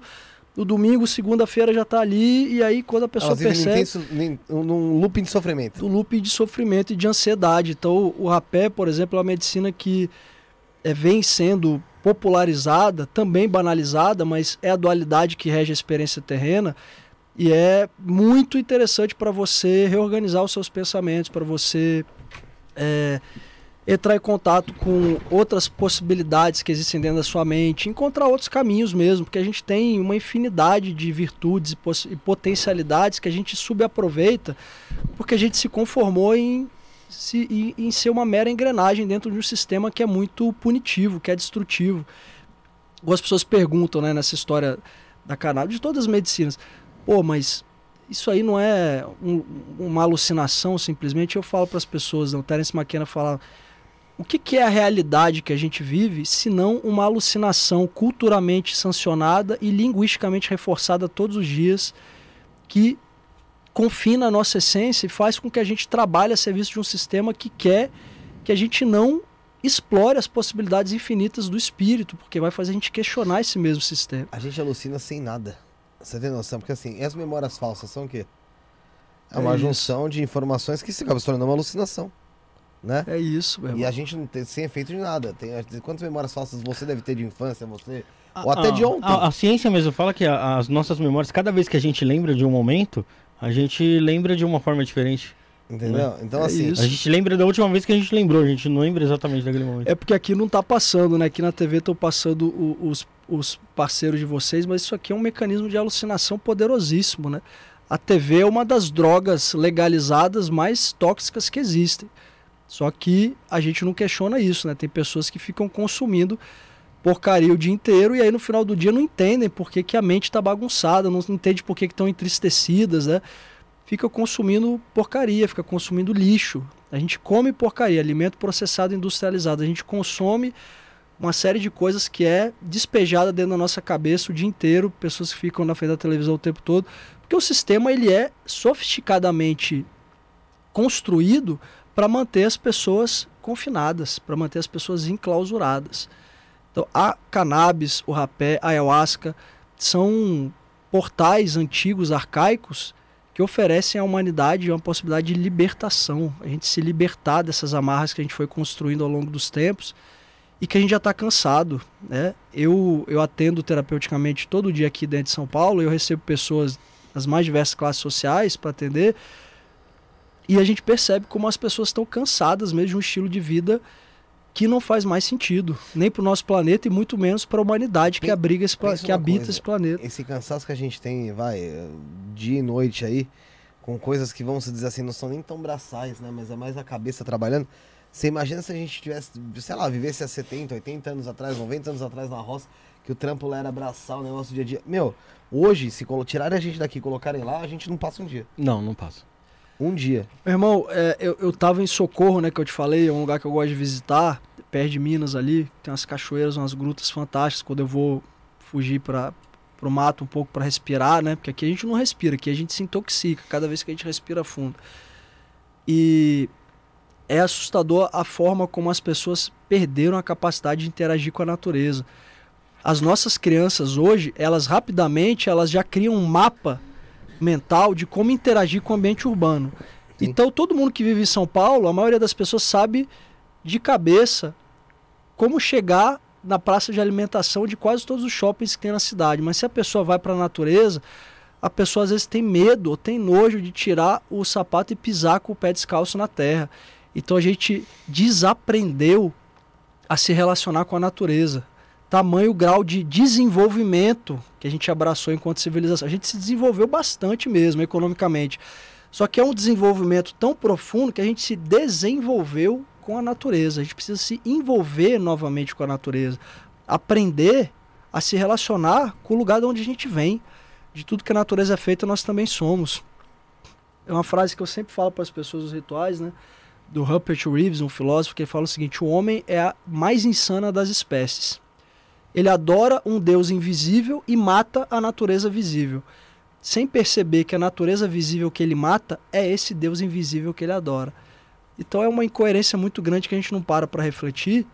A gente tem a oportunidade de sentir quando a gente vai para a natureza, a gente para, olha para uma árvore, a gente olha para o ambiente natural e aquilo já nos preenche com vida, aquilo já nos revitaliza imediatamente, coisa que a gente não consegue fazer dentro da cidade, porque a gente está nesse padrão automatizado, desse fluxo incessante de construir, de fazer mais, de buscar mais, a gente não para para respirar. É, é, muito curioso. Como... Eu, eu acho impressionante, é, por exemplo, que hoje existe um medo muito grande, Felipe, é, de, de existir uma autoeficiência, por exemplo, do, do, do, dos robôs, do 5G, de, de tomar os, os humanos né, na, na agricultura, nas indústrias, né, e tomar o lugar da gente na mão de obra toda.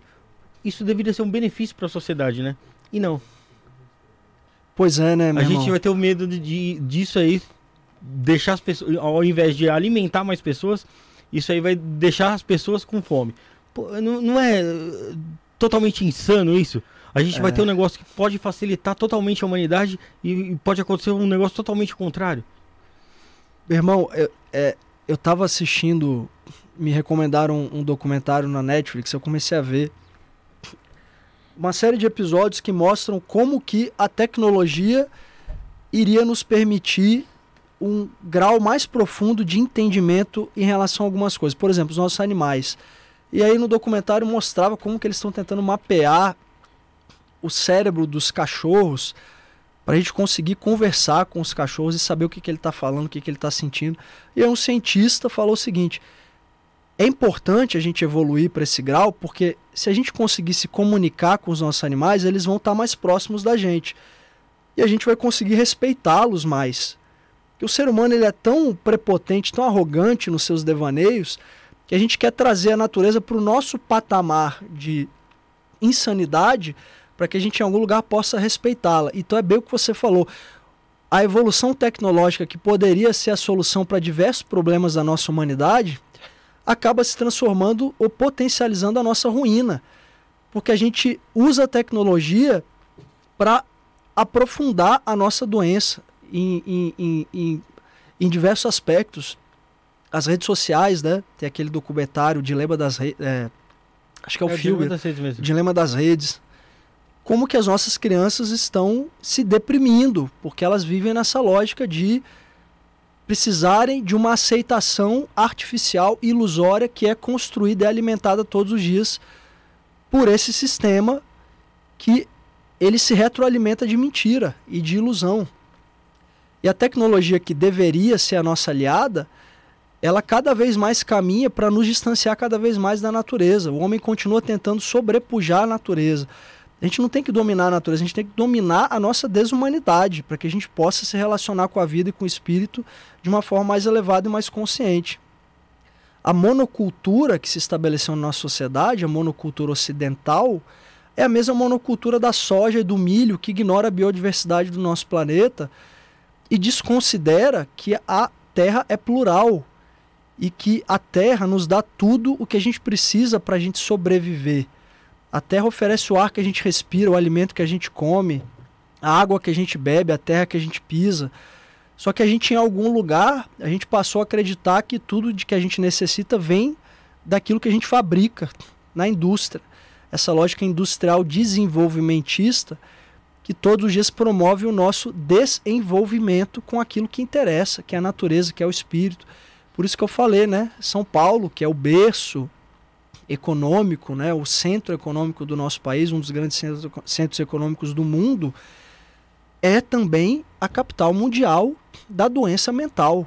Isso já não é uma resposta contundente o suficiente para mostrar por onde a gente está caminhando. Então eu espero e eu confio mais do que esperar, porque mais do que uma esperança é a confiança que eu tenho, que a gente de fato está testemunhando um despertar, que as pessoas estão começando a acordar para a vida que realmente vale a pena ser vivida, que a vida ela pode ser mais do que a gente está fazendo dela. A gente pode voltar a se relacionar com a natureza, com a espiritualidade uns com os outros de uma forma mais profunda, mais verdadeira, sem sem acreditar que a gente consegue criar soluções dos nossos problemas dentro de tubos de ensaio, né? O Davi Copenau, que tem um livro xamânico A Queda do Céu, ele fala que a gente se transformou numa sociedade de mercadoria. Sim tudo é uma mercadoria. A gente virou a própria mercadoria, é, nós somos o é próprio é produto, né? Então a gente consome, a gente é consumido e a gente tem um apetite tão grande pelo consumo que a nossa boca, se a gente pudesse, a gente já devoraria o planeta inteiro. E é mais ou menos o que a gente está fazendo, né? Então a gente tem a oportunidade agora nessa bifurcação, na dualidade que rege a experiência terrena, de utilizar a tecnologia ao nosso favor, para a gente encontrar soluções ecológicas sustentáveis, para as agressões que nós mesmos infligimos ao nosso planeta ao longo dos últimos séculos. É possível voltar atrás e não é um retrocesso. É, um, é um avanço, né? desenvolvimento, né? é um progresso, é um avanço, mas que pressupõe um caminho de retorno, aquilo que a gente já sabe fazer. A gente já sabe o caminho, porque a gente veio dali, a gente veio da natureza, a gente veio da terra. É só a gente trilhar esse caminho de retorno. É a gente abrir um pouco a mão das coisas que a gente tornou tão necessárias e perceber que aquilo de que a gente realmente necessita são coisas muito mais simples, coisas muito mais acessíveis. A gente é quem cria os monstros que se escondem dentro dos nossos armários, né? Que os monstros que estão embaixo da nossa cama. Então a gente tem a possibilidade também de criar as soluções, mas que não são soluções que passam é, por mais desenvolvimento econômico, né? O progresso da humanidade não está atrelado ao progresso econômico. O progresso da humanidade está ligado ao progresso da consciência, ao progresso Sim. do espírito. Só que em algum lugar a gente passou a acreditar, por exemplo, né, que o agro é pop, que o, que o agro é tech, que o agro é tudo. Esse tipo de coisa que é introjetado na nossa mente todos os dias e que a gente não para para questionar o que realmente está acontecendo, o que, que a gente precisa destruir para que a gente possa se reconstruir enquanto humanidade. Sempre é Sim. é tempo. Aos olhos do divino, sempre é tempo para a gente se reconstituir, para a gente se refazer enquanto humanidade. Eu acredito nisso. E é por isso que a gente trabalha. Em alguns lugares do mundo é, tem uma visão já um pouco diferente. A gente vê na questão dos conservantes, né? Eu vi outro dia que em alguns lugares do mundo é, a questão do, dos conservantes é muito mais restrita do que aqui, né?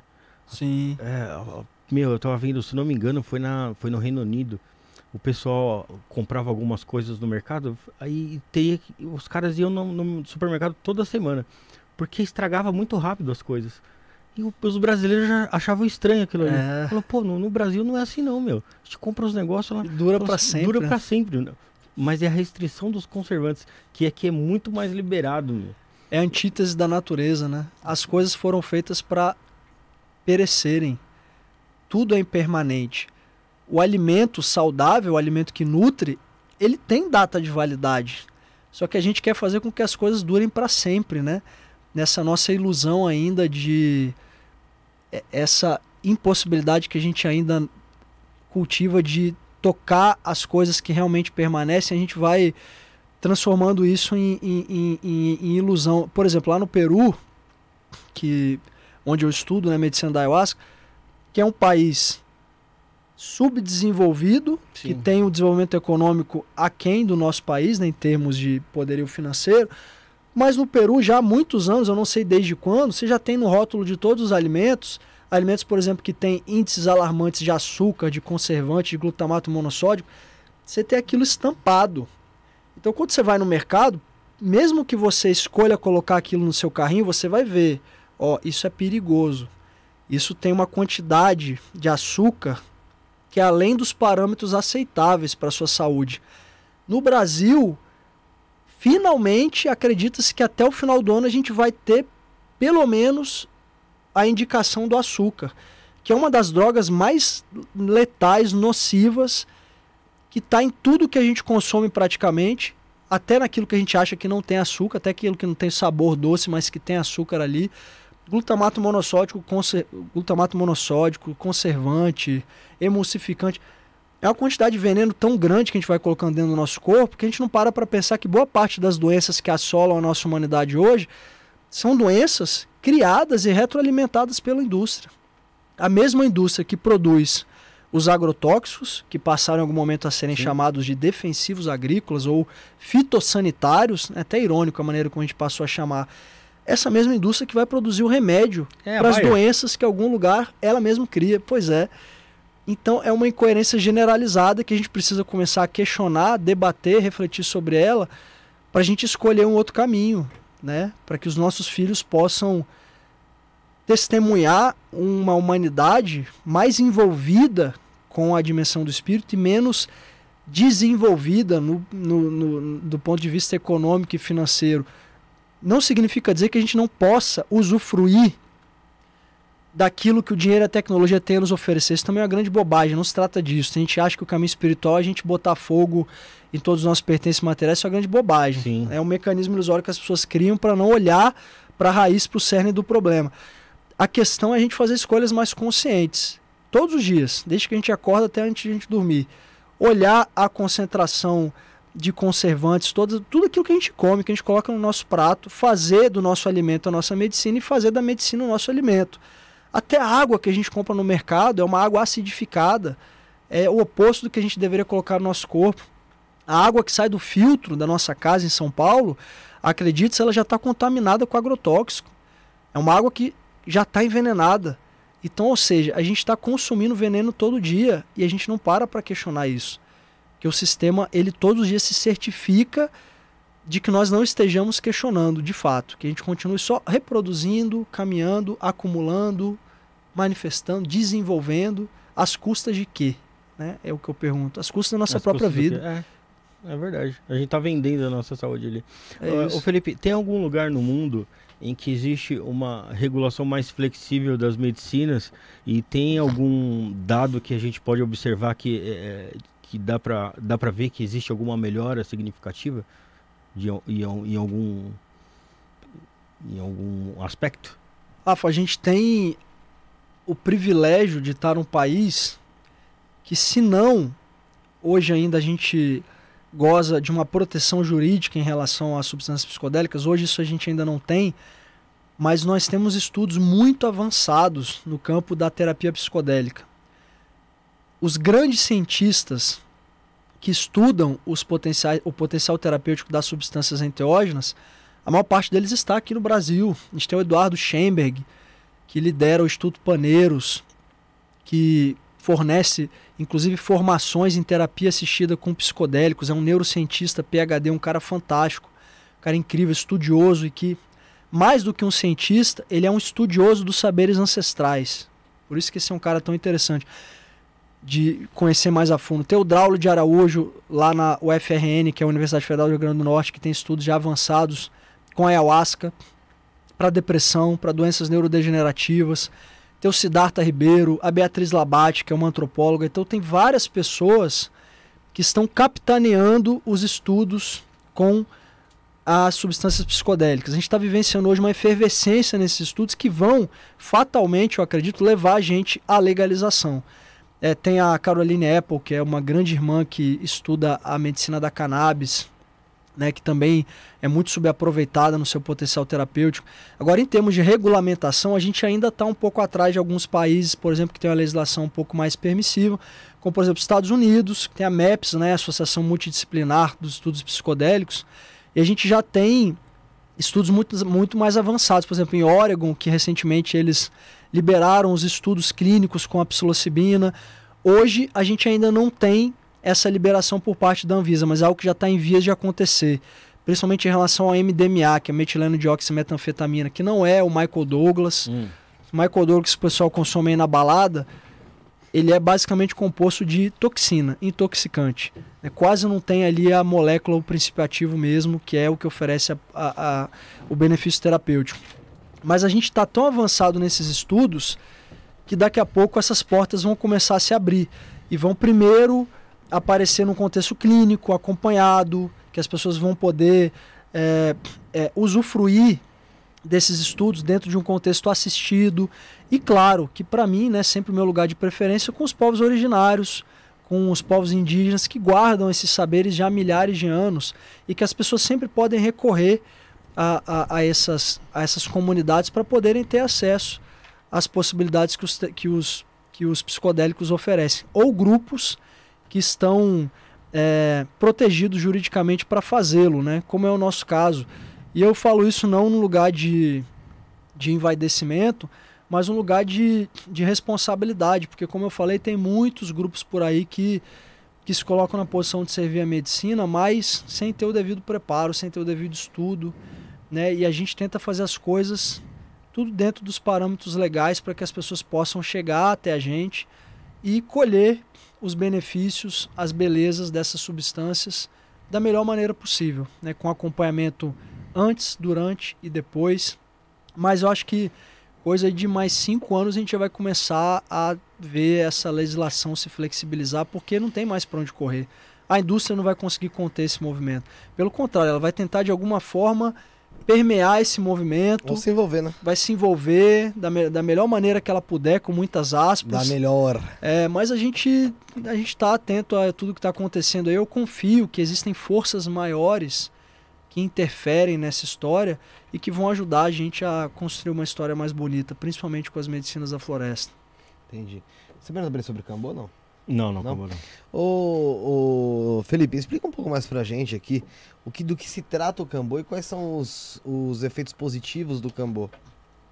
O cambô é uma, uma, uma medicina da floresta que as pessoas conhecem como a vacina do sapo, né? O sapo, na verdade, é uma rã, né, do gênero Aphilomedusa bicolor, que é uma medicina que acredita-se que ela foi canalizada pelo uhum. povo Nukiquim da, da nossa Amazônia brasileira e que o mito conta que um pajé ele estava na força da ayahuasca ele recebeu a orientação de que tinha um sapinho, tinha uma ranzinha que se ele pegasse gentilmente na árvore mais alta, aquela ranzinha mais obstinada, ela iria secretar da própria pele uma substância Sim. que quando a gente aplica na camada superficial da derme com uma varetinha de titica, né, que é uma que a própria essa própria madeira já tem propriedade anti-inflamatória, essa substância, essa secreção da RAM entra na corrente sanguínea e ela tem a capacidade de identificar micro-organismos patogênicos que constituem desequilíbrios no nosso corpo físico, mental, espiritual e emocional. É como se fosse uma acupuntura da floresta.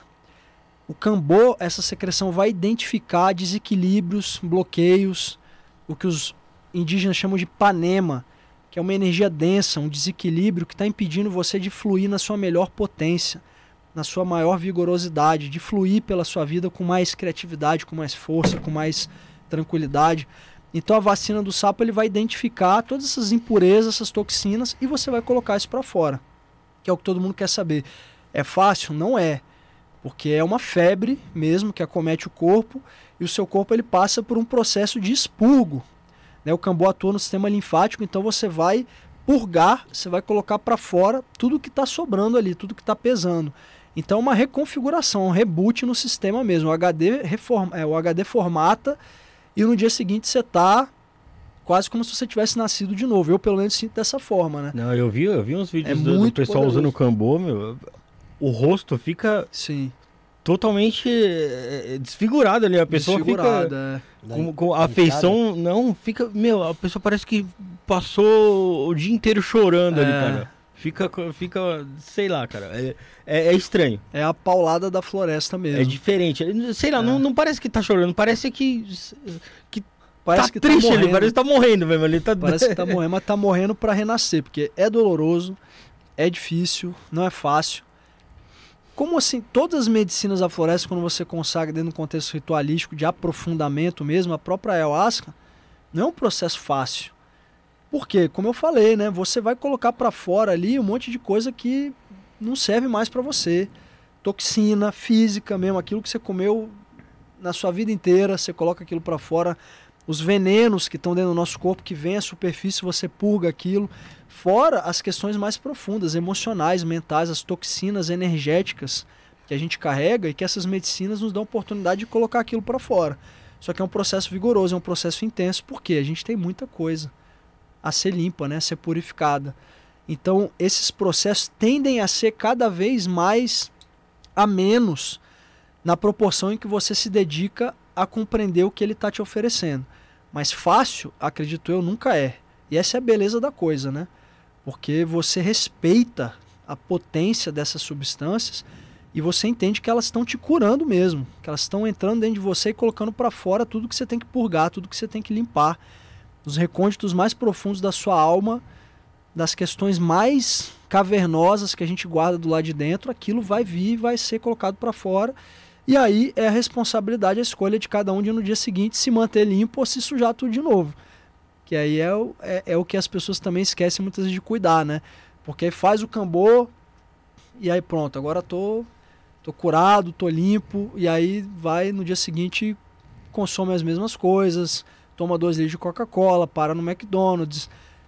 Então, assim, é fazer escolhas mais conscientes, porque como eu falei, as medicinas vão apontar um caminho de transformação. Se a gente não estiver disposto a se transformar a partir das nossas escolhas todos os dias, a cura não acontece, porque não tem mágica nessa história, né? A mágica é a gente que faz. E, o, Felipe, você acha que é possível a, a ciência extrair esses compostos da natureza e, e usar isso Criar de forma industrializada?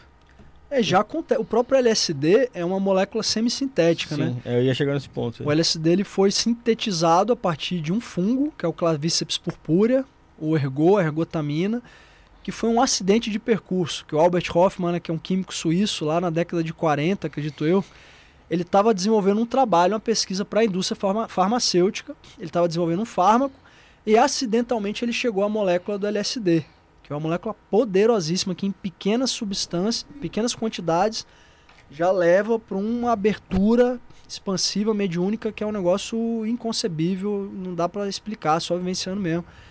É, então a ciência ela tá tateando de alguma forma não só as aplicações terapêuticas dessas substâncias, mas também existem algumas frentes científicas que estão tentando sintetizar essas substâncias em laboratório. Já ouvi falar, por exemplo, da farmahuasca, me mandaram recentemente, né? A ayahuasca de laboratório. E se você me perguntar, eu tenho uma opinião é, um pouco. É, eu vou tentar sintetizar aqui, né? Mas da mesma maneira como eu reverencio, eu também tenho um pouco de medo. Porque eu acho que nada nunca vai se aproximar da grandiosidade do que as substâncias naturais, alquimizadas pela natureza, têm a nos oferecer. Mas, ao mesmo tempo, eu sou do, da, do time da redução de danos. Existem algumas dessas moléculas que, sintetizadas, elas podem ser oferecidas para pessoas que não têm um repertório imaginativo, arquetípico, simbólico para lidar com a profundidade dessa experiência dentro de um contexto ancestral, ritualístico, indígena. Algumas dessas pessoas vão preferir um caminho alopático, em que elas vão colocar uma pílula de farmahuasca para dentro. Isso já vai oferecer para elas uma nova possibilidade de vida. Elas vão conseguir trafegar pelas suas dores, pelas suas inquietações com mais tranquilidade. Então, no final do dia, eu prefiro esperar para ver o que vai acontecer. Porque pode ir para um caminho muito interessante de, de ampliação dos horizontes terapêuticos dessas substâncias, mas isso tem que ser feito com muito cuidado, porque existem questões de direito, né? direito mesmo, jurídicos, que envolvem é, é, os saberes originários dos povos indígenas, que isso precisa ser resguardado, precisa ser preservado. Eu prefiro esperar para ver como que a ciência vai lidar com toda essa complexidade. Mas é interessante, né? porque é aquilo que, que a gente estava falando. A ciência não é nossa inimiga, muito pelo contrário, é nossa aliada.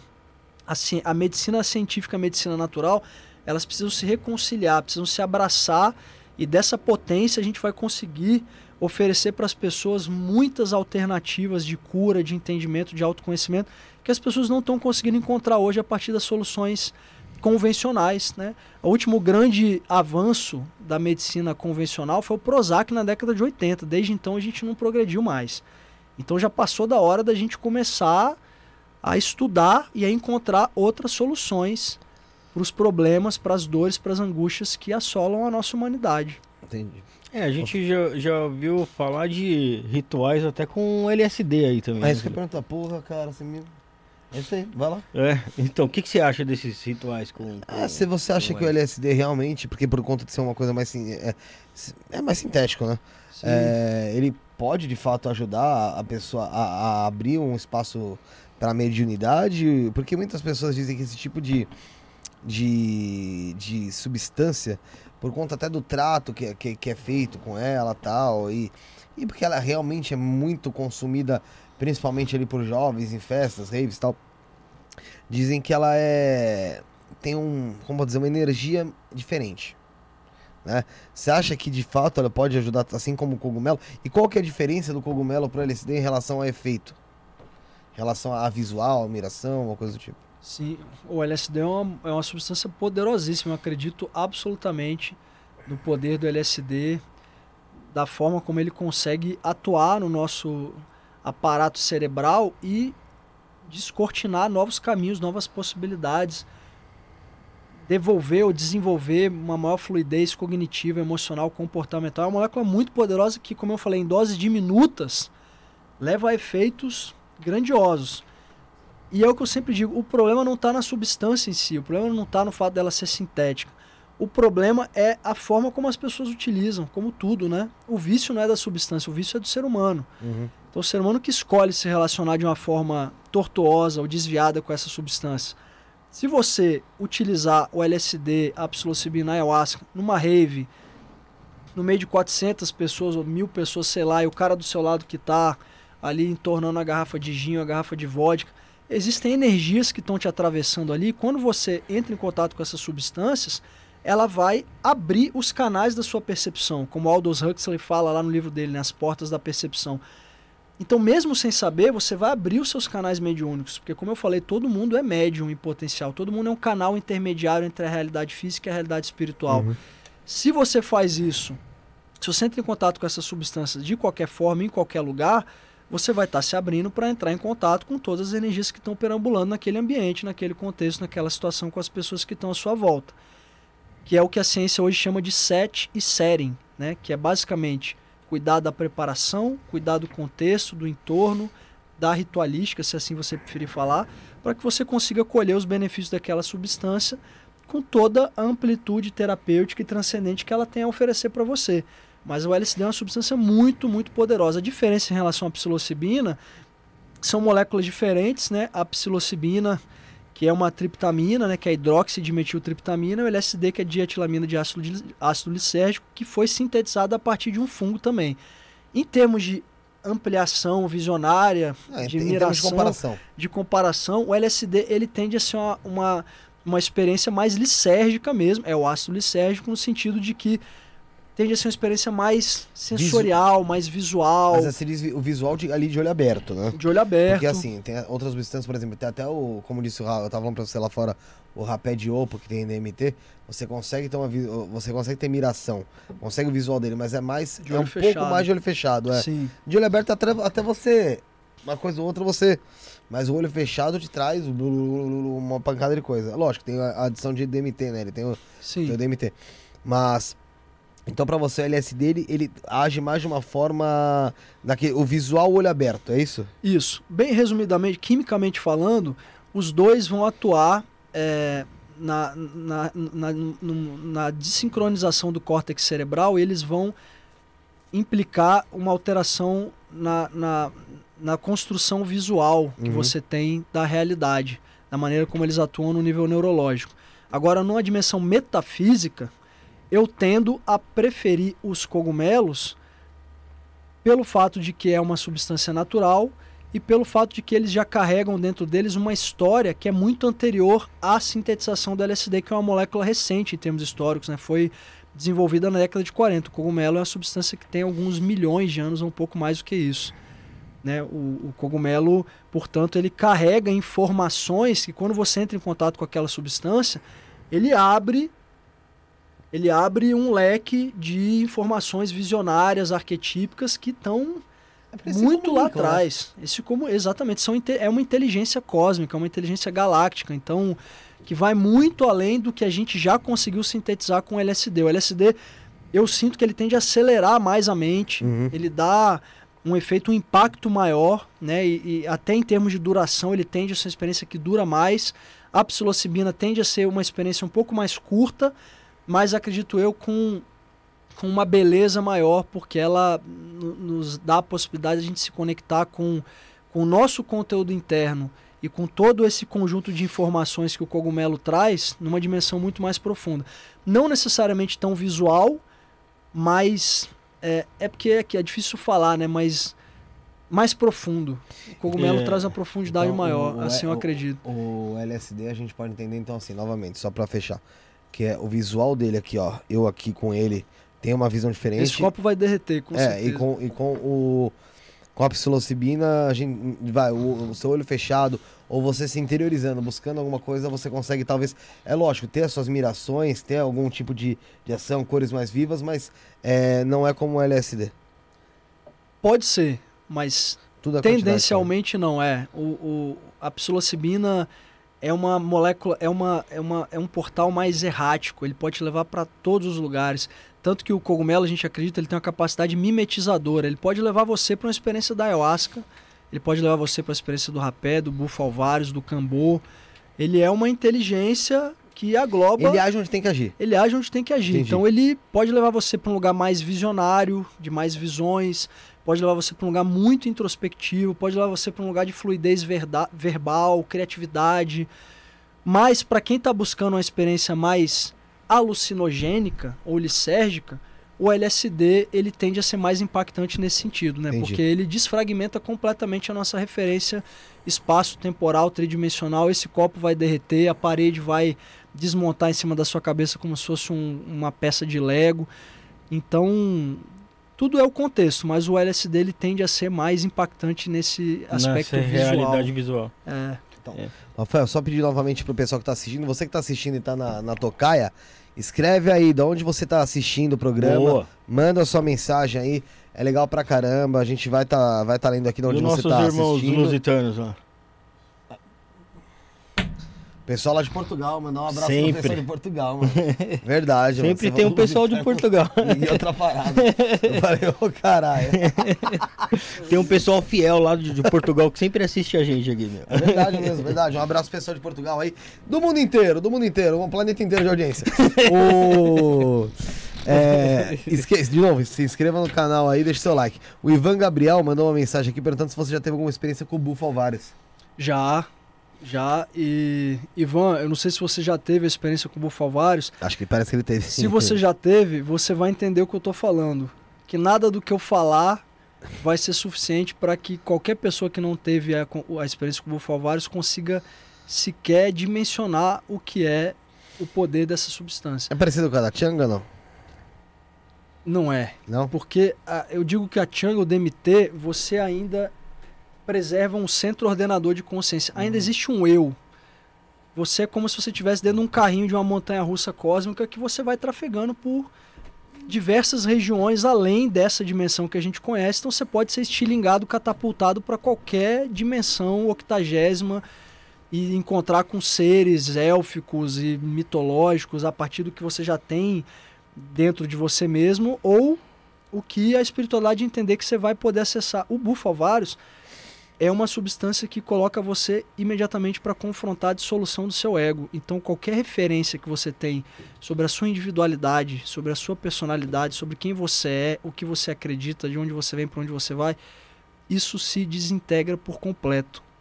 Não sobra nenhuma parte de você. Isso numa questão de segundos. Você inala a substância, que ela é tragada, né? É uma. Uhum é uma secreção que ela é obtida das glândulas parótidas de um sapo, que é o bufalvários, é o nome científico dele. E quando você traga essa substância, em questão de segundos, você. É um trago. É um trago profundo e você vai embora. É tudo que eu consigo falar. Só que não dá para explicar o que é esse ir embora. Porque realmente você. Você não sabe descrever o que você viu, o que você teve na sua experiência? Não tem nada que sobre de você para ver ou para descrever. Porque não, não, é, não é uma experiência imagética não é uma experiência sensorial, é uma experiência de dissolução completa do seu ego. Aí você perguntar, mas por que então? Porque sim, porque a gente está aqui justamente é o que as substâncias psicodélicas tentem, tentam nos oferecer, para a gente enfraquecer o nosso ego gradativamente ao ponto da gente se desidentificar. Você vivencia outra vida, é exatamente isso. Você vivencia a unidade, você vivencia a, a, o mistério, você vivencia a realidade espiritual que está além do que a gente consegue tocar com palavras.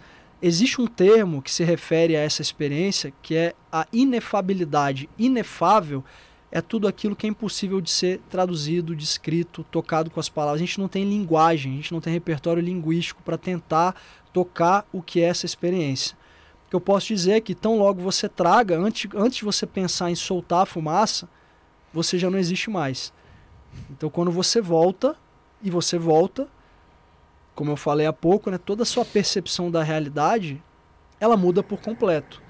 Porque você não é nem você, né? Você se desfragmenta num nível em que você é lançado para a realidade maior, que é a realidade do espírito. Quando você volta para esse corpinho carnal nessa dimensão terrena, mais uma vez com as suas referências, com a sua personalidade, com o seu nome, com seus conceitos, com as suas referências, tamanho é o impacto que você acabou de sofrer dessa grande eloquência cósmica, que certamente os passos que você dá aqui na matéria passam a ser diferentes. Então, isso não significa dizer que é uma experiência fácil, como eu falei de todas as outras, né? Mas é uma experiência muito ampla em termos de potencialidade. Só que é uma experiência desafiadora. Tem o documentário agora no Netflix, né, que é o Como Mudar a Sua Mente, do Michael Pollan, que é um grande estudioso dos psicodélicos que ele já teve uma experiência com o Bufalvários que ele narra no livro dele. Uhum. E ele tenta escrever, mas quanto mais ele escreve, menos você entende, porque não tem como descrever mesmo, isso é o que eu posso falar. O Thiago Alves, que veio aqui no sábado, ele falou que ele fez o uso do. Eu não sei, chama-se consagração também? Sim. É? Sim. Do Bufalvários e ele sentia como se ele estivesse derretendo entre a terra. Foi parar numa sala branca. E ele falava, o que, que é isso aqui? Alguém falava com ele, esse aqui é o... O antes ou depois, é o pré-vida. Ele, pô, mas como assim, o pré-vida? Eu nem acredito nessas coisas. Então ele falou, pode ser é o pré-vida como pode ser o pós-vida. Depende, meu, uma história muito louca. Ele falou, tipo, e de repente ele começou a voltar. Ele achou que tinha passado, tipo, vai, coisa de minutos, quatro minutos, dois minutos. E tinha passado 50 minutos naquilo. Sabe? Porque o tempo que a gente conhece, ele só existe aqui. Né? Então, a gente tenta se apegar à nossa noção espaço-temporal, mas a primeira coisa que acontece quando você tem uma experiência profunda com os psicodélicos, ele já vai desintegrar completamente a sua, noção, noção, de espaço e tempo. E ah, pelo então jeito você... é agradável, né? Porque senão você, você ia achar que é uma eternidade, né? É além do que a gente consegue definir como agradável ou desagradável, porque é uma experiência não dual, uma experiência completa. Ao mesmo tempo que ela é fascinante, ao mesmo tempo que ela é deliciosa, extasiante, ela é assombrosa, assustadora e devastadora. E você não sai enquanto você tá lá. Não sai. Porque não tem nenhuma parte de você que consiga resistir à amplitude dessa experiência.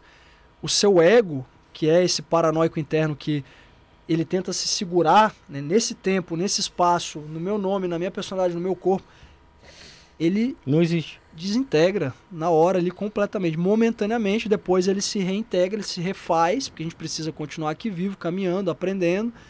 Só que é um choque tão grande que ele sofre que a gente não volta a mesma coisa. É como se o espírito aos poucos sobrepujasse a influência rasteira e insidiosa do nosso ego. É o que as experiências psicodélicas oferecem, né? Doutor Estranho vocês já assistiram, né? O, filme.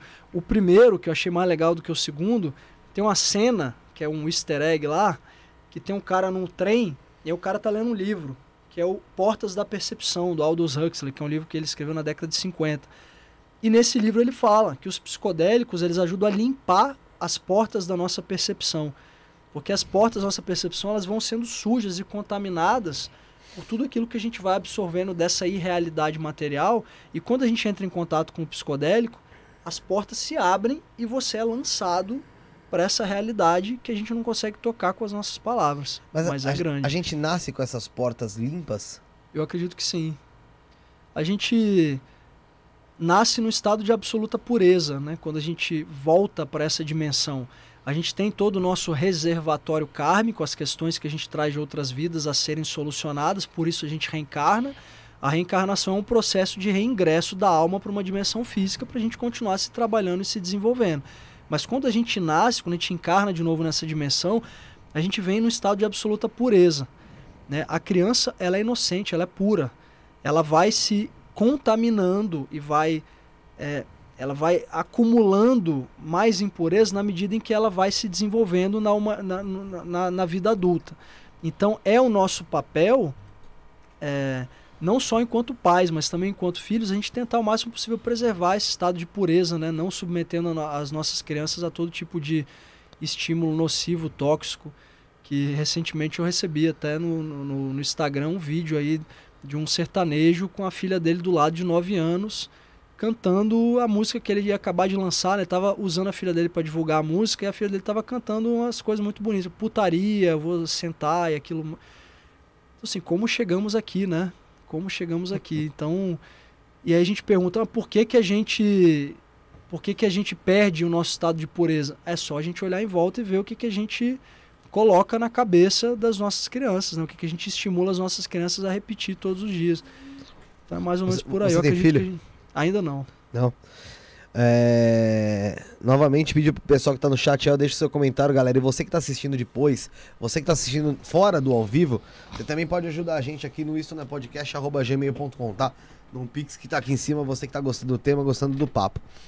É, simplesmente a, Ma- a Mar mandou uma mensagem interessante. O LSD é viciante, assim como a maconha. Eu já vi muitos testemunhos de pessoas que largaram todas as drogas, até crack com ayahuasca. Já vi até falar do rapé, né? Sim. Também. A ayahuasca é diferente, é divina, certo? Então por que misturar?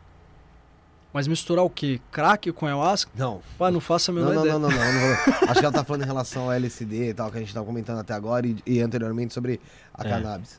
Por que misturar essa substância? Eu também não sei, viu? Eu, eu não gosto, assim, não, é, não que, que eu acho que é certo, que é errado. Eu acho que cada uma delas tem tanto a nos oferecer, são inteligências tão particulares, são formas de consciência que se apresentam para nós aqui no nosso planeta e cada um, cada uma delas tem um itinerário, cada, um delas tem cada uma delas tem um percurso. Eu acho que vale mais a pena a gente se aprofundar no que cada uma tem a oferecer antes a gente querer começar a misturar isso com aquilo. Isso, mais uma vez, é fruto desse ímpeto narcótico do ser humano de querer chegar num estado mais elevado, ou numa experiência mais psicodélica, mais visionária. Mais profunda. Convém a humildade e a simplicidade da gente ir tateando esse mistério aos poucos, com reverência, com devoção. Porque é aquela história, né? Quanto mais a gente mistura, isso já em algum lugar sugere que a gente não está disposto a receber o que cada uma delas tem a nos oferecer dentro do itinerário de cada uma dessas substâncias. Então eu não, eu não gosto muito de misturar.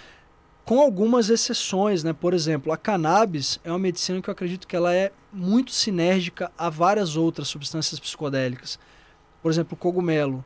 O cogumelo com a cannabis é uma experiência fabulosa, transcendental, porque são moléculas sinérgicas, inclusive, né? Então a cannabis, quando ela ativa o sistema endocannabinoide e a psilocibina ativa é, o sistema serotonérgico, elas se unem de uma forma, metafisicamente falando, que a gente consegue fluir na força do cogumelo de uma forma muito mais harmoniosa. Uhum. né? Então, desde que é aquilo, desde que você tem alguma referência, ou você tem estudado, ou sido orientado por alguém, tudo bem. Mas sair misturando só por misturar, é grande a chance de você chegar num lugar de confusão e que você não vai conseguir extrair do que aquela substância tem a te oferecer. Então é melhor ir aos poucos, com cuidado. E deixar claro pro pessoal, gente, que aqui a gente não tá é, falando pra ninguém usar nada, não tá? Ah, faça isso, faça aquilo. Cada um faz a sua vida o que, É o que acha necessário e o que quer, tá, gente? A Exatamente. gente tá explicando sobre as substâncias. E novamente perguntar pra você se você já deixou o like. Você já deixou o like no canal? No vídeo? Não deixou, né? Se não deixou, deixa agora e vê se você tá inscrito. Se não tá, se inscreve e ativa o sino de notificações, tá bom? Se já se É. inscreveu, Se inscreve. seja membro. É, seja mesmo. Ó, E também se inscreve no Cortes do Isso na Podcast. Também. Você trouxe algumas coisas aí, ô Felipe. Eu trouxe meu tambor aqui que eu queria propor, Vamos. tocar um pouco aí pra gente. Legal, legal. Se vocês toparem. Lógico. Pô. E aqui é, é a minha, minha bolsinha que eu levo os meus apetrechos mesmo. Tenho aqui o meu tipi, que é o, o aplicador do rapé, né? Esse legal. rapé que você tá usando, que você, você utilizou aqui no, no- agora há pouco, Sim. ele é qual? Esse aqui é um rapé Yawanawá. Ele é feito pela pajé Washi, Uhum. que é uma pajé Yawanawá.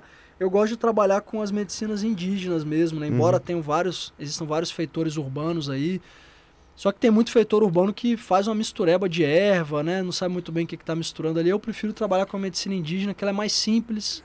Tabaco com uma erva específica e te leva onde você tem que ir. Esse é um rapé direto da fonte lá da Amazônia, que eu gosto muito de Esse trabalhar contém com o quê? né? É só o tabaco e a. esse é tabaco e pau-pereira, né, que é uma, é, uma, é uma árvore que eles utilizam para fazer essa alquimia do rapé. O tabaco, que é a grande erva mestra do rapé, que ele vem junto com outras ervas, né? Eles costumam fazer... Faz nessa- vomitar? Faz vomitar? Meu irmão, todos podem fazer vomitar. Eu ia depois eu queria se você pudesse aplicar, porque é- deixa. Pelo menos a respiração é outra coisa, cara. Depois disso eu só posso falar. sim. Depois, A você quiser, a respiração- gente faz, sim, lógico. Ah, mas ele pensou. Mas, mas miração não vou ter, pelo menos. Não vou ficar tonto, né? Esse aí. Então, Não. esse aqui, como é o nome? É tipi? Esse aqui é o tipi, né? Que Tipi. você usa para aplicar em outra pessoa. E tem o curipe, né? Que é que você usa para aplicar em você mesmo, que é auto-aplicador. Que é uma forma de você oferecer a sua energia a você mesmo. E como que você faz nessa aplicação, ô- ô, Felipe? Você tem uma, uma reza, uma intenção que você coloca antes de se auto-aplicar e aplicar nos outros? Como é que funciona? Eu sempre faço, né? Porque eu- é o, que eu- o que eu falo, xamanismo para mim é ritualizar cada respiração, é ritua- ritualizar cada movimento, a gente resgatar o ritual na nossa vida e criar de novo essa intimidade com o sagrado, que as pessoas ou não têm uma relação com o sagrado ou elas associam o sagrado ao contexto, ao chão religioso. Então, o xamanismo é um convite para a gente restabelecer essa relação com o sagrado íntima, direta, profunda, no nosso dia a dia, dentro da nossa casa. Então, quando eu vou aplicar o meu rapé, eu fecho os olhos, respiro, peço essa medicina ancestral que me traga o que eu tenho que receber, que ajude a me centrar, que me ajude a me limpar, a me curar, e eu me abro para receber o que ela tem a oferecer, sem tentar Hum, condicionar legal, muito o que, que eu quero, para onde eu vou. Eu me abro para o mistério. Você abre, assim, que a escolha não seja sua, e sim dela. É isso, meu irmão. Porque se eu colocar a minha escolha, já tem grande chance de vir cheio de penduricalho, cheio de porcaria. Então, eu me abro pro mistério e eu tenho certeza, confio que ele vai trazer o que eu preciso naquele momento. Então você tem o tipi, você tem esse aplicador, esse aplicador é, que é Curipe. Curipe, que é o único né, pra, pra você, você aplica em você. É isso. Mas o que, que você trouxe? E eu trouxe o meu tambor aqui pra gente fazer uma, uma breve jornada. Vamos fazer, vamos fazer. Uma- uma Você acha melhor aplicar um rapé antes ou não? Em você, você diz? É. Se você quiser, meu irmão. Podemos fazer sim, mas aí vai no seu, vai no seu flow. O que que você acha? Flow. Antes disso, eu queria que você falasse sobre a, a consagração do cacau. Teve uma pergunta ali em cima interessante, na última vez que, que até quando o Thiago teve aqui, a gente não falou sobre isso, né? Sim, É, verdade. são os benefícios dessa consagração do cacau, dessa medicina do cacau, sendo que a gente conhece o cacau pelo chocolate, É. né? É, É. pois é. Pela, pela adição de açúcar e por aí vai. Mas o cacau, o cacau em si, ele é amargo, vamos dizer assim. É bem amargo. Qual É, que é, amargo. qual que, o qual o benefício, qual o, o- quando você vai consagrar dentro de uma ritualística, o que ele te traz? O cacau, eu vou falar em nome das nossas, é, das nossas sacerdotisas, nossas irmãs do Xamanismo Sete Raios, a, a Yasmin, que é minha mulher, minha esposa, minha companheira, minha parceira, a Marcela e a Eline, que são as três mulheres do nosso grupo que oferecem a medicina do cacau, né, dentro de um contexto ritualístico, nas cerimônias que elas conduzem. E a gente consagra o cacau como uma medicina que abre o nosso coração. Cacau, nome científico Theobroma cacau. O nome já é muito bonito, né? Theobroma, alimento dos deuses. Então o cacau é uma medicina muito antiga, também tem milhares e milhares de anos, que é cultuada principalmente pelas civilizações é, originárias mesoamericanas, né, os maios, os astecas, os incas, e ele contém substâncias muito poderosas, a anandamida, a própria teobromina, que são, ele é considerado uma superfood, é um superalimento, uma, uma medicina que tem o poder de nos conectar com a profundidade das nossas emoções. Ele ajuda a gente a entrar em contato com o nosso coração, o nosso chakra cardíaco e adquirir um entendimento muito maior sobre o que está bloqueando a expressão das nossas emoções. Ele ajuda a gente a acalmar, a serenar.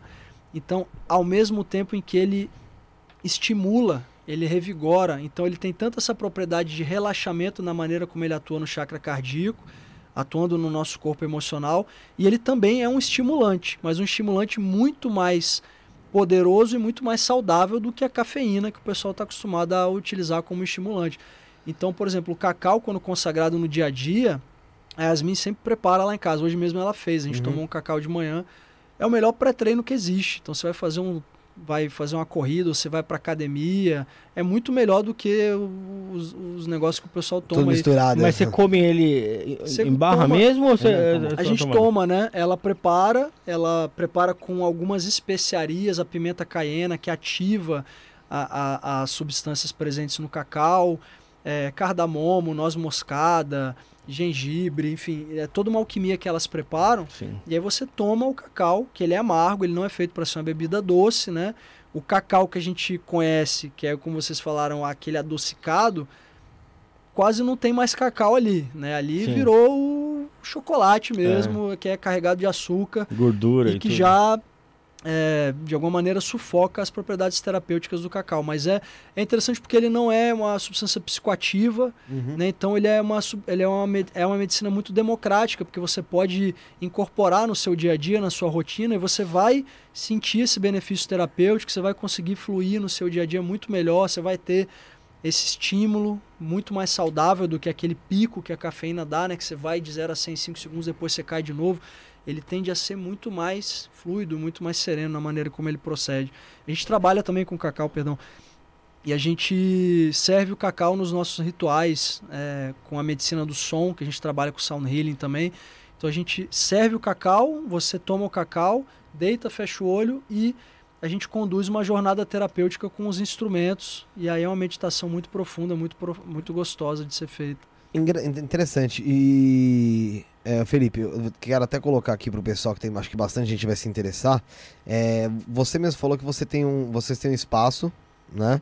Sim. Onde vocês conduzem a consagração, principalmente, acho que principalmente, majoritariamente da ayahuasca. Sim. Né? Não sei se vocês também fazem trabalho com cacau lá. A gente faz também faz. com cacau. O uhum. cacau a gente faz aqui em São Paulo mesmo. Hoje a gente, as meninas conduzem a cerimônia do cacau na Casa Casulo, que é um espaço parceiro nosso, e no Espaço Eiwa, que também é um espaço parceiro nosso, que hoje está sendo guardado pelo, pelo Murilo, pela Dani, que estão fazendo um trabalho magnífico com a medicina do cacau lá, o Cacau Flow. E a gente também faz os nossos trabalhos lá com a medicina do cacau e o Sound Healing, que é o Iricoco.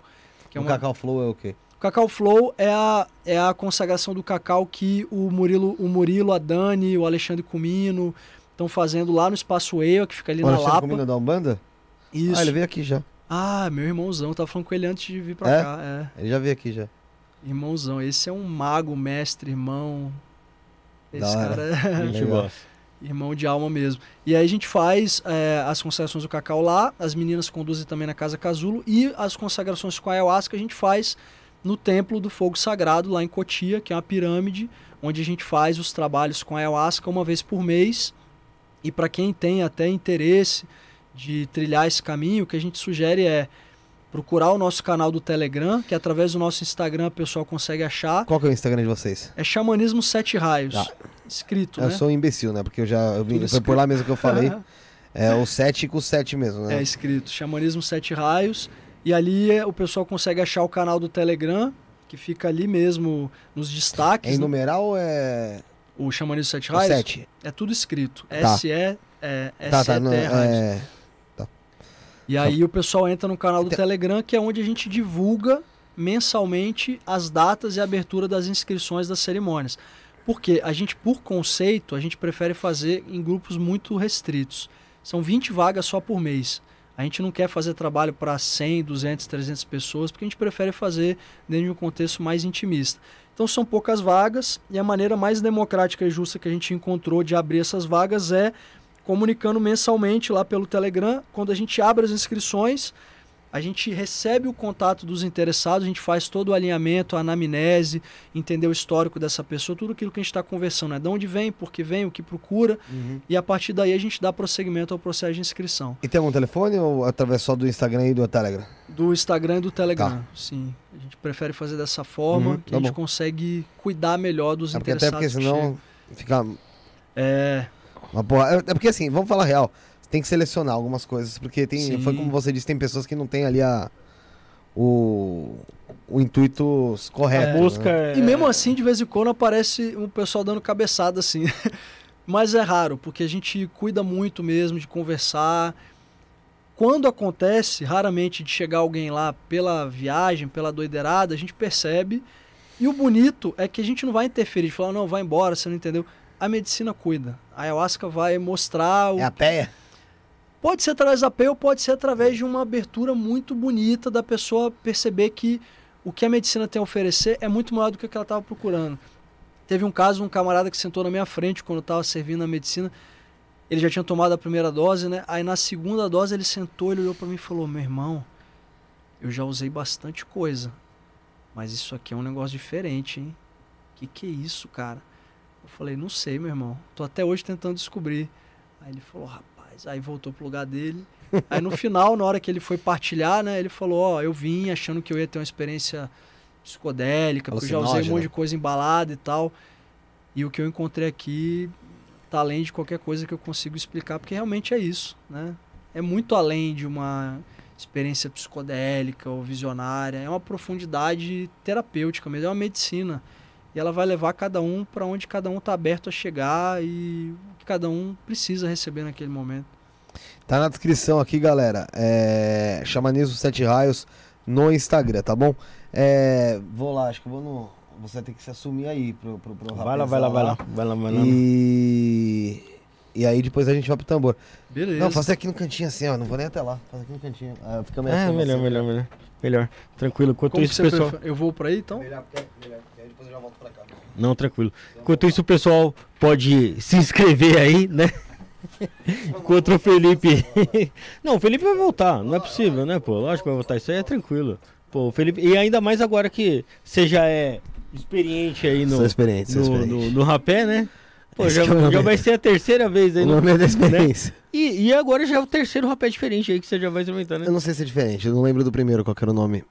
Não, mas provavelmente é diferente. Espero Com certeza, vamos lá. porque né, cada um vem de, um, de um, uma localização. Tem bastante diferente. mensagem, Rafael. O pessoal que tá aí mandando mensagem, o pessoal que tá. Tem bastante coisa aí também na, na descrição aí pro pessoal acompanhar, o pessoal saber o que fazer. Dá a letra. Tem, tem aqui, tem o Chapolin Colorado aqui, ó, que tá, tá tent... falou que vai tentar preencher uma dessas 20 vagas. A Célia Regina falou aqui que é pertinho dela. É... Simplesmente a tá falando pra ensinar como fazer em casa. Douglas Bezerra tá aqui. Renier Barbosa, simplesmente amar. André Lomenzo. É...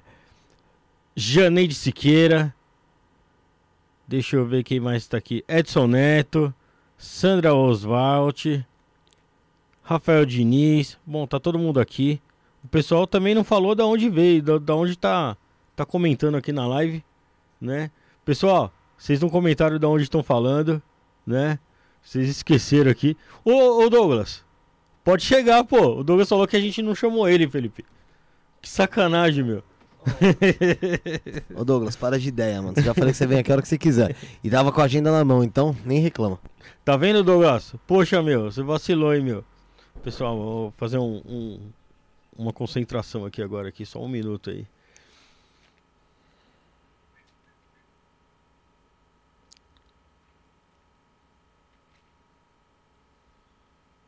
Quando você estiver pronto, puxa o ar pela boca, prende a respiração. Você vai prende e com a respiração presa você leva a ponta do aplicador até a sua narina.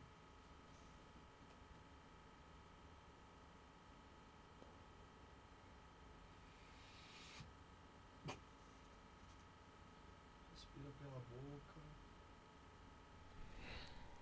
Pode respirar profundamente pela boca. Quando você estiver pronto, você vai fazer a mesma coisa do outro lado. Importante só não demorar para equilibrar.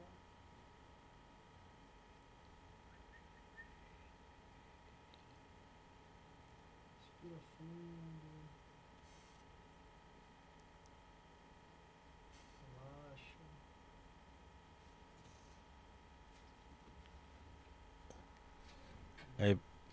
É, pessoal, o Felipe tá tranquilão aqui, gente.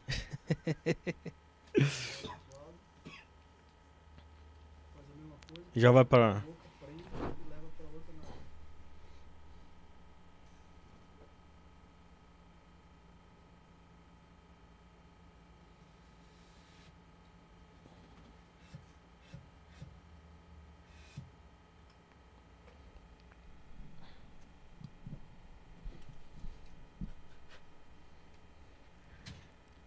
Respira pela boca profundamente.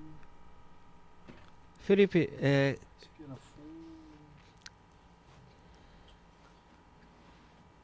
cada, cada rapé traz uma sensação diferente, cada tipo de rapé traz um. um Cada tipo- rapé tem uma propriedade. Vou tocar um pouco, aí a gente fala um pouco sobre a medicina Tá joia. para conduzir a jornada do Fê.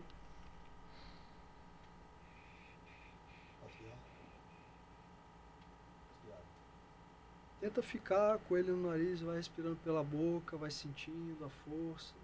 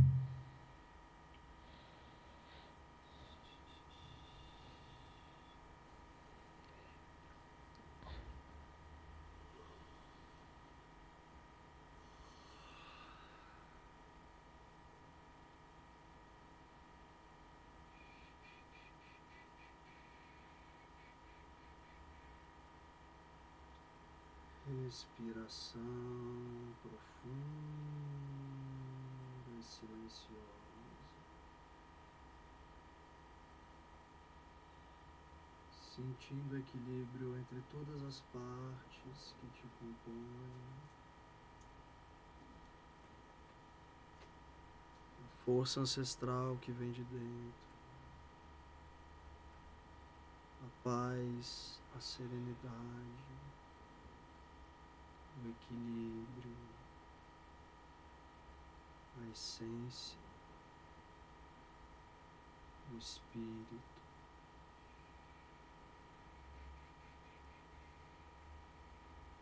A. Como se sente, meu irmão? Me sinto bem, cara. Calma aí. Me sinto bem. É, é diferente né, do, do, da, da última vez, porque era outro rapel, acho. Mas é uma. Você sente uma sensação às vezes de compressão e leveza. Compressão e leveza. É, algumas folhas ali, tipo, em relação quando você fecha o olho você vê, enxergou algumas folhas. E tive a impressão, não sei, de como se tivesse não sei, não sei porque eu não vi, mas dois seres aqui atrás, assim, um de um cada lado.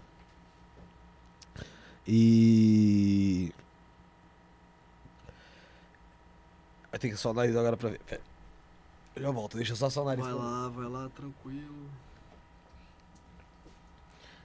Felipe, é comum essa sensação de ter sentir presenças assim?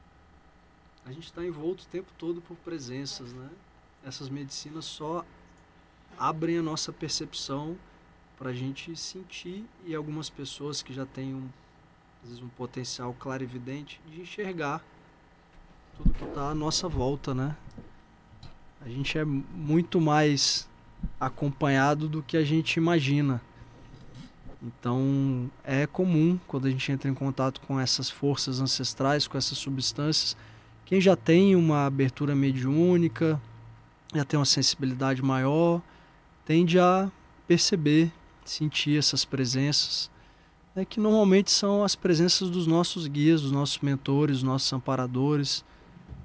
Vamos falar enquanto ele não voltou ainda, mas esse, o Felipe tem, um, tem uma mediunidade muito bonita aí.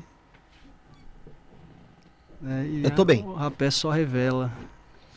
E é, eu tava. Eu, desde. Acho que sei lá, faz uma hora mais ou menos eu tô com o nariz meio entupido, né? E, e assim, eu uso muito naridrinha, essas coisas, né? E eu falei, não vou usar. Vamos ver aqui se eu consigo pra ver. Limpo. Pra caramba. É, é, eu acho algo muito bom, cara. De verdade. Desde a primeira vez que teve, que teve a utilização. A segunda, eu acho que por, por conta da limpeza mesmo que te, tinha, que ser, tinha que ser feita. Sim. Eu acabei. Ô, Michael, acende ali pra mim. Eu acabei. É vomitando, né? Sim. E é engraçado porque eu acho que eu não cheguei nem a relatar, não sei se eu relatei isso no, no sábado, mas eu vomitei escuro, sabe? Era como se fosse uma limpeza mesmo. Dessa vez não, não senti ânsia em momento nenhum. É, como eu disse, é outro rapé, é outra medicina, é outro significado, né? E é o que eu falei, é uma, uma você sente uma compreensão, depois uma leveza. Você tava ali fazendo cântico e, e parecia que tinha mais de uma pessoa cantando junto com, com você. Cheguei em algum momento até abrir o olho, não sei nem porquê, como se o Rafael fosse cantar junto, né? Mas assim, é, pra ver se tinha alguém, outra pessoa cantando junto. É, mas, cara, experiência muito boa. Muito boa. Sabe? É, o que eu falei, de, de, você sente uma sensação é, de leveza. Então, essa leveza eu considero meio que como se fosse uma limpeza também, sabe? Mas uma limpeza, sei lá, de energia. Sim, é né? é isso. Acho que eu posso especificar dessa maneira. Cara, eu gostei bastante. Gostei bastante. Achei bem interessante. Não foi, a cabeça não pesou tanto. A primeira aplicação ali você sente aquele mais aquele, aquele impacto, a segunda não tanto. É, mas, nossa, gostei bastante. Bem interessante. É, sei lá, é que no momento assim pra você explicar é, é mais difícil. Mas foi isso. Vi algumas folhas, alguns pontos de luz assim pode ser até um pouco da luz daqui, mas agora tendo consciência, não tem nenhuma luz da maneira que eu vi, que era uma luz comprida, e aqui não tem luz comprida, então, tipo, no, no momento ali eu achei que era a luz do estúdio, mas não é. Porque eu tinha apagado a luz de lá, não tem uma luz que é comprida, era como se fosse um- uma luz em formato cilíndrico. é, Novamente, aí depois a, a- a compreensão e aí a, a expansão, compreensão e expansão. E como se tivesse dois seres aqui atrás. é, Atrás. Isso tive- foi uma coisa rápida, mas eu senti. Entendeu? É isso, meu irmão. É Foi isso. Gostei, gostei bastante. Achei interessante. Tem uma abertura mediúnica bonita aí. A- as medicinas, o rapé só abre um pouco a percepção Sim, do eu, que já tá aí dentro, em volta. Eu gostei, É gostei. isso. Gostei. Eu vou até ler o comentário do pessoal aqui. É, pra ver o que, o pessoal acha, né? Deixa eu só ver aqui de onde que o pessoal. O pessoal tá falando que Rafa me chama da janela. O Douglas, né? Foi daí pra baixo, É. né? Foi. É, o Japão ele falou que o nariz, de, o nariz de Felipe depois de hoje vai ser apelido, apelidado de Singapura. É, a Celina, nós falamos, ah, tá falando sobre o Cacau, né? É, falou que você estava assustado, Rafael. É, falou, o, o, Chapolin também falou que estava em choque. É, o Aloysio falando pra você experimentar também, Rafael. É, se experimentar, você vê fora do ar se você quer, mas assim, é bem, é bem, mais, é bem mais leve assim nesse ponto, Uhum. tá? É, a Mari Silva perguntando que alucinação é essa. Não é, não é alucinação, não, chega, não é uma alucinação. É algo, que, é, uma- é algo sensorial mesmo, tá? É, a Janeide, esse espaço que fica na Lapa, já fui. É, perguntou quem estava invocando. Você pode explicar um pouco sobre o cântico para Mari Silva aqui? O, o motivo do cântico, do, do tambor? É, o tambor no xamanismo, ele é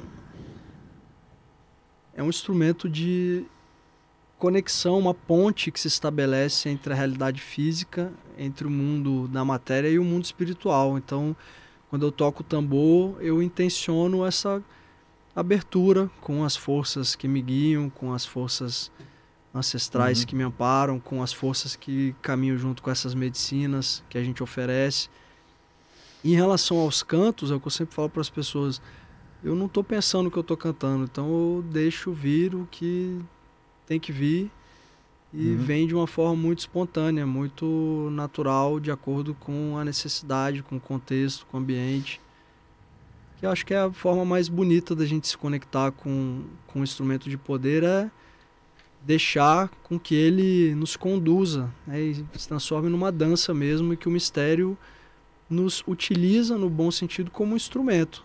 Então, o canto que sai, aquilo que vem, vem com um propósito, que na maior parte das vezes eu não sei exatamente o que é, por que é, mas eu confio que Porque é único. né? vem de onde tem que E vir. é, né? e é- e é muito natural mesmo o canto. A- a- a- realmente a sensação é que você tá em meio a, a um- uma aldeia indígena mesmo. No- eu tava aqui com o olho fechado e a sensação é que tá realmente num Legal. ambiente indígena. Como eu não te vi, é interessante saber. Assim, eu não tava sobre, so- sobre efeito do, do rapé nem nada, mas mesmo aqui, assim, sentado, concentrado, o sentimento que eu tive foi esse. Te leva aquilo. Sim. Interessante você sentir isso até mesmo sem o rapé, quer dizer então que você talvez também tenha uma coisa bem mais. é, que, que você tem uma ancestralidade forte, né? Ligada. Eu imagino que seja isso, né, Felipe? Não, eu tô falando besteira. Sim, com certeza, é isso. Tem gente Isso. perguntando aqui, ó, por que, que sentiu o rapé mais forte em uma narina do que a outra?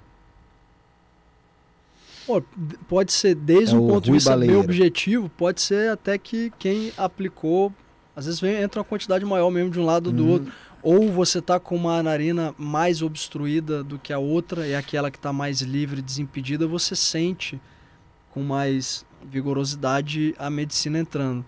E, num sentido mais profundo, as nossas duas narinas, né, elas são as portas de entrada e de saída de dois meridianos energéticos, dois canais, que é ida e píngala. Então, o lado esquerdo é o nosso lado feminino, receptivo, inconsciente. O lado direito é o lado masculino, a energia yang, masculina. Então, o interessante é observar qual dos dois lados está obstruído, porque tende a sinalizar qual energia que você precisa trabalhar na sua vida naquele momento Legal. se é o lado esquerdo ou o lado direito. Tem vários estudos, até os yogis, é, quem trabalha com pranayama, com técnicas de respiração, em raríssimos momentos do nosso dia a gente estimula os dois meridianos por igual. Então a gente está sempre respirando meio capenga, né? ou só com a esquerda, ou só com a direita, ou um pouco mais com uma, um pouco Uhum. mais com a outra.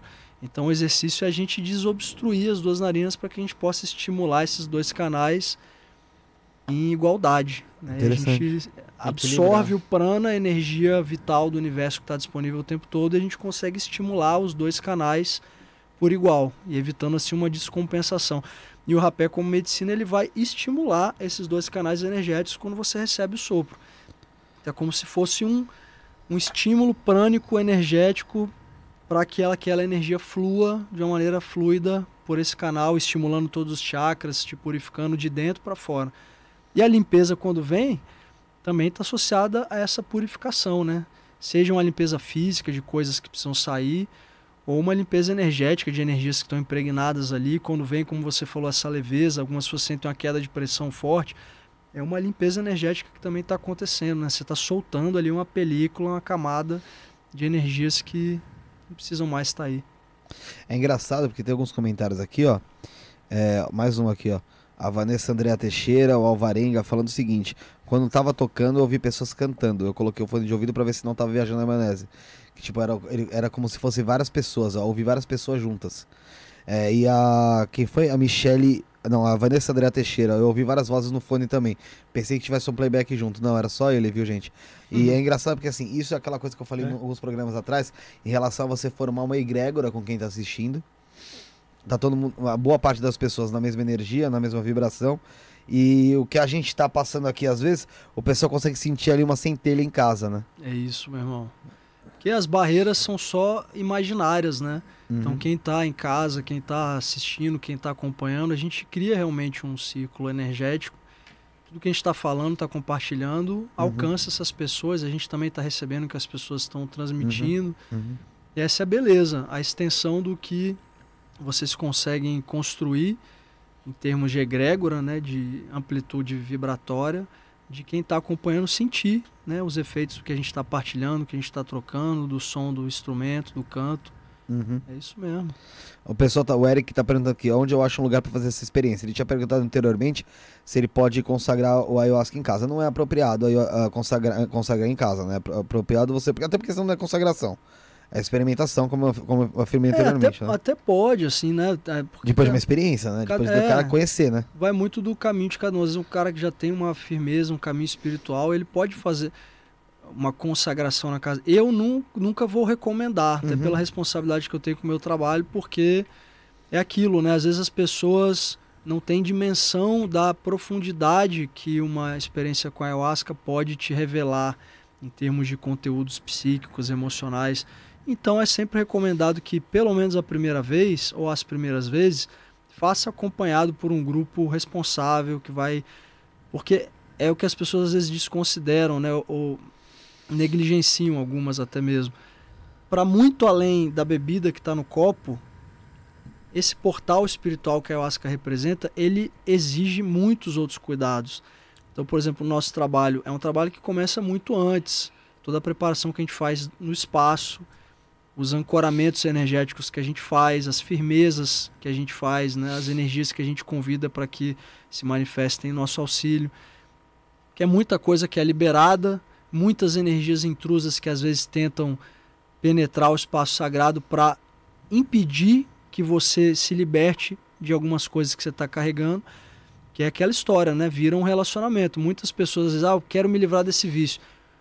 Só que às vezes o vício não quer se livrar de você. Então, certas coisas, O vício tem energia dele. sem dúvida, né? Então, é por isso que é interessante importante, falar isso, né? sem dúvida, é importante a gente tentar preservar esse espaço sagrado para que você possa viver a sua experiência com segurança, tranquilidade e tem pessoas ali que sabem cuidar do que está em volta, sabem te amparar para você poder sair dali muito melhor do que você entrou. Uhum. É como eu sempre recomendo. Né? Agora, quando ele falou da experiência com a ayahuasca, como eu falei, né, a gente comunica sempre pelo canal do Telegram. E quem quiser sentir de fazer experiência com o tambor, os instrumentos, o tambor eu, eu aplico nas sessões terapêuticas que eu faço em São Paulo. E aí é só também, aí sim entra em contato pelo WhatsApp, que tem lá no Instagram do Xamanismo Sete Tá no Raios. Instagram também. Tá lá no destaque tem terapia. Que aí você vai vai chegar no WhatsApp do nosso grupo e aí você fala que você quer fazer a sessão terapêutica, a gente passa as informações, eu atendo ali no Brooklyn, é, no Espaço Aura Terapias, as sessões que eu faço semanalmente. E aí eu trabalho com tambor, com outros instrumentos nativos, com baralho xamânico. Aí é uma sessão terapêutica mesmo para a gente Uhum. conversar sobre as suas questões Uhum. e até mesmo entender a viabilidade e fazer o melhor encaminhamento possível para uma eventual consagração da medicina da ayahuasca. Legal. Já é uma oportunidade de a gente conversar antes Legal. que esse procedimento se concretize. Ô, mandar uma mens- mensagem aqui pro Empate Forense, o Danilo Pelé. Ô, Danilo, me dá um alô lá no WhatsApp que eu tenho que falar com você, mano. Um abraço pro, pro, pro Danilo do Empate Forense, tá bom? É, o Aloysio Tim perguntou se você conhece o Bob Navarro da IDL. Só de ouvir falar, Tá. mas não tive a oportunidade de conhecê-lo pessoalmente não. A Célia Regina Bortola, que legal aqui, ó. Sentir a energia dos animais, águia, coruja. Legal. É, e muita gente perguntando onde consegue achar esse, esse tipo de experiência. Novamente, na descrição, o primeiro item da descrição é o Instagram, né? O Xamanismo Sete Raios. tu- Tudo. é, como que é o nome, cara? Eu sempre esqueço. Quando é tudo escrito Por extenso. por extenso. extenso. Xamanismo Sete Raios aí. No nosso No Instagram, Instagram. também tá, tá marcado lá no. o Também tá marcado. post, É, tá marcado no nosso Instagram, arroba Estônia Podcast. É, Michael, pega o caderninho aí pra mim, mano. É, antes de- de- dele marcar, ô, ô, Felipe, eu vi uma, uma reportagem, não é, não, é nem, não é nem na verdade uma reportagem, é sobre o- uns cogumelos que estão nascendo lá em Chernobyl, na Ucrânia. Lá, Puta né? merda. Eu não vi. É, e esses cogumelos, eles eles estão consumindo radiação, né? É, talvez por, por alguma inteligência natural e tal. e os Perfeito. cogumelos estão consumindo radiação. Está sendo até cogitado de levarem esses fungos para Marte para consumir radiação em Marte lá e tal. O que você acha dessa? As aplicações do cogumelo são infinitas. A gente ainda desconhece a amplitude da- das possibilidades que os fungos eh, têm a oferecer para a humanidade. Eu recomendo muito um, um documentário que também está no, no Netflix, que é o Fungo Fantástico. Já vi. É fenomenal, porque nesse documentário a gente tem a oportunidade de escutar um pouco o Paul Stamets, que é um micologista, que é um grande mestre estudioso dos cogumelos, que ele passou a estudar com profundidade os cogumelos depois que ele teve uma experiência. Ele era muito novo ainda, ele sofria de uma gagueira, é, e ele resolveu consagrar os cogumelos sozinho, e aí ele comeu 20 gramas aproximadamente, Porra. que é uma dose Mais do que heróica. mais do que heróica, cavalar, descomunal, além de qualquer possibilidade. E ele vivenciou isso. Não à toa ele encontrou a cura da gagueira dele, né? Tem até um vídeo dele no YouTube falando sobre essa experiência, que ele subiu numa árvore, que ele passou por um processo que ele chama de neurogênese epigenética, que é um processo de alteração do DNA neural a partir do estímulo da psilocibina. Mas o fato é que quando você fala dessa propriedade dos cogumelos de absorverem a radiação, por exemplo, os cogumelos estão diretamente ligados ao equilíbrio do solo, à intercomunicação de todas as espécies botânicas na floresta. A maior, o maior ser vivo que existe no nosso planeta é um fungo, que é um cogumelo da floresta de Oregon, lá nos Estados Unidos, que ele tem a rede micelial dele, que é o corpo subterrâneo do cogumelo, chega a extensão de aproximadamente acho que 200 campos de futebol, um negócio assim. Se, se jogar no Google vocês acham. E o que você consegue ver do lado de fora já é gigantesco também, é quase uma árvore. É descomunal. Então eles têm uma propriedade, eles têm propriedades infinitas de regulação do solo, de como eu falei, de regular o fluxo da seiva dos vegetais, despoluição de oceanos. É, os cogumelos, o- os esporos, que são os filamentos reprodutivos dos fungos, eles são revestidos pela, por uma das matérias, um, dos componentes mais resistentes que existem. Então, a matéria orgânica que envolve os esporos dos cogumelos sobrevivem a uma temperatura de até menos 200 graus Caraca. negativos. Eles são refratários à radiação cósmica, ou seja, são formas de vida concebidas para sobreviver em ambientes completamente inóspitos.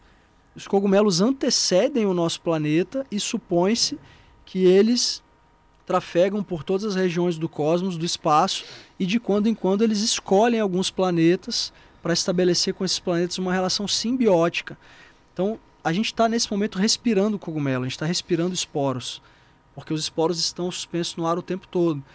E a gente está pisando também sobre cogumelos, porque a rede micelial se estende por baixo de todos os nossos pés, criando essa- é o verdadeiro Wi-Fi da natureza. No- Na verdade, nesse- a gente deve ter até fungos no nosso corpo, né? Também, não sei, é, é, na maneira como eles regeneram as florestas no ciclo de morte e renascimento. Então, a- quem assistiu o documentário vai, vai se deparar com essa beleza Uhum. inimaginável dos cogumelos. E, então, eles de fato eles são uma tecnologia muito avançada, muito sofisticada, que tem muito a oferecer para a nossa humanidade, para que a gente possa de alguma maneira compensar todo o desequilíbrio que a gente instaurou aqui no planeta, utilizando os cogumelos ao nosso favor. Da mesma maneira que eles estabelecem essa relação simbiótica com o planeta, eles estabelecem essa relação simbiótica quando nós os consagramos, da maneira como eles interagem com a nossa rede neural, eles também nos auxiliam no processo de restabelecimento da nossa relação simbiótica com o nosso planeta. E não uma relação parasitária como a gente estabeleceu. Né? Porque hoje a humanidade se colocou na posição de parasita do nosso planeta. Então é como se o nosso planeta estivesse tentando expurgar um mal, como se a gente estivesse tentando combater um vírus do nosso próprio corpo. Então, o nosso caminho é tentar restabelecer essa relação simbiótica com a Terra, para que a gente possa usufruir aquilo que a Terra tem a oferecer e oferecer para ela também coisas mais bonitas, que é o que a gente não vem fazendo nos últimos 10 mil anos, principalmente. Então, eu nem, fiquei- eu nem sabia disso, eu vou pesquisar depois Se não me engano, era super interessante. mas na própria configuração né, do cogumelo, na capacidade que eles têm de refletir a radiação do espaço, certamente eles conseguem também reequilibrar os ambientes que foram de alguma maneira afetados pela radiação a partir de toda essa doideirada que a gente resolveu fazer aí, né, de criar armas nucleares, armas mais destrutivas. A gente chegou ao ponto de premiar o ser humano que conseguiu chegar na fissão do átomo para criar armas nucleares, mas, por exemplo, um cara como Paul Stamets, que estuda as aplicações do cogumelo para a gente reequilibrar o nosso planeta, é um cara que a maior parte das pessoas vê como um doido, viajandão. Agora estão começando a olhar para ele com, com mais cuidado, porque ele está aí com um documentário no Netflix, né, tem um Instagram legal também. Mas as propriedades são infinitas. É uma inteligência magnífica. Esse documentário, Janaína, ela tá perguntando aqui, Janaína Luz Makeup. Qual o documentário? Chama é, Fungos Fantásticos, Isso. tá? Tá na Netflix. É, mais, mais pessoas aqui falando também que ouviram, outras pessoas cantando. Não foi só aquelas não, tem bastante gente falando. Legal. Rafael, explica pra ele nosso ritual aqui pra gente chegar ao fim do programa, meu amigo. Enquanto é. isso, eu vou falando, desliga o teu mic aí, ó, vou falando com o pessoal aqui. Pessoal, você que tá assistindo agora, você que tá no depois, tá assistindo depois no off, não esquece, se inscreve no canal, é, deixa o seu like. Se você não se inscreveu ainda, se inscreve agora. é, compartilha também essa publicação, tá bom? Você pode ajudar a gente através do Pix que tá aqui em cima. Isto não é podcast, arroba gmail.com. Também tá na descrição, tá bom? É, tem na descrição também os nossos Instagrams pessoais, lá o meu arroba Felipe Underline Quedas Torres, tem o do Rafão, Rafão Santista 10, tem o do Mike, Maicão aqui, ó, Mike com K Underline Haha, que ele é risonho. É, tem todas as. O, tudo que você precisa tá aqui na descrição também. Ah, os nossos parceiros também aí, Horizonte Investimentos. Para você que quer fazer investimento, tirar esse dinheiro debaixo do colchão aí e fazer ele render, tem Horizonte Investimentos também. Você encontra tudo isso através da descrição que tá aqui nesse vídeo, tá bom? Então você que tá assistindo de novo, não esquece, se inscreve, assi- é, ativa o sino de notificações, tá bom? Que é importante pra caramba. O Japolino, acabou ainda? Fica aí, não acabou ainda que a gente vai anunciar a agenda de amanhã. Aí vão passar pra vocês também a agenda de amanhã e amanhã a gente passa de sábado e domingo. Ah, desculpa, a de sábado, que vão ser dois programas, a gente vai passar pra vocês, tá bom? Então, novamente, pedir pro pessoal se inscrever. É, Rafuxo, amanhã a gente tem um programa especial pra caramba aqui também. O pessoal pede bastante, é, desde, o início- desde o início do canal, que é o Carlos Mendes, né? Que ele é físico, do canal Afinal, O Que Somos Nós, que fala sobre experiências de quase morte. Né? É um canal grande aí que fala sobre isso há um tempo já. E ele vem trazer alguns relatos, vem falar um pouco sobre isso, sobre eh, o que o nosso cérebro às vezes acaba passando naquele momento ali de, de quase morte mesmo, né? E o pessoal que tá aí hoje, eu acho que vai se interessar pelo assunto, até porque. Tá desligado, Rafael. E o pessoal que tá aí hoje, eu acho que vai se interessar pelo assunto, até porque o DMT, muito se fala que é uma propriedade que o nosso corpo já tem Sim. e que a gente desperta quando, quando, quando morre também, né? Sim. O Felipe, né, pode falar pra, mais pra gente por, causa, por conta disso aí, né? É. Quando a gente nasce e quando a gente morre, o DMT também tá no nosso corpo aí, né? Também é liberado pelo nosso corpo. É, né? tem, tem essa tem essa história do DMT que ele vem sendo investigado justamente nesse mistério, né, de que nós supostamente produzimos o DMT de maneira endógena nesses dois momentos muito significativos da nossa história, Se quando não a gente nasce o mais quando a gente morre, não é? Ou seja, quando a gente está vindo do lado de lá e quando a gente está voltando para o lado de lá.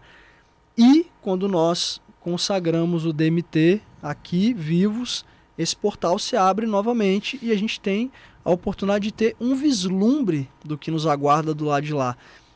Então o DMT ele é considerado realmente a molécula do espírito, é um portal transdimensional que abre as portas da nossa percepção, abre o nosso chakra visionário, né, o ajna, que é o terceiro olho, e a gente entra em contato com toda essa infinidade de informações Chakra frontal aqui. chakra frontal e a gente é, como eu falei, catapultado para essa realidade incorpórea, para a dimensão do espírito. E a gente tem a oportunidade de trafegar por essas regiões, dialogar com outras formas de consciência, com seres extraplanetários. Parece muita viagem, mas quem já teve experiência com, com o DMT sabe o que eu estou falando, que realmente é um portal muito poderoso.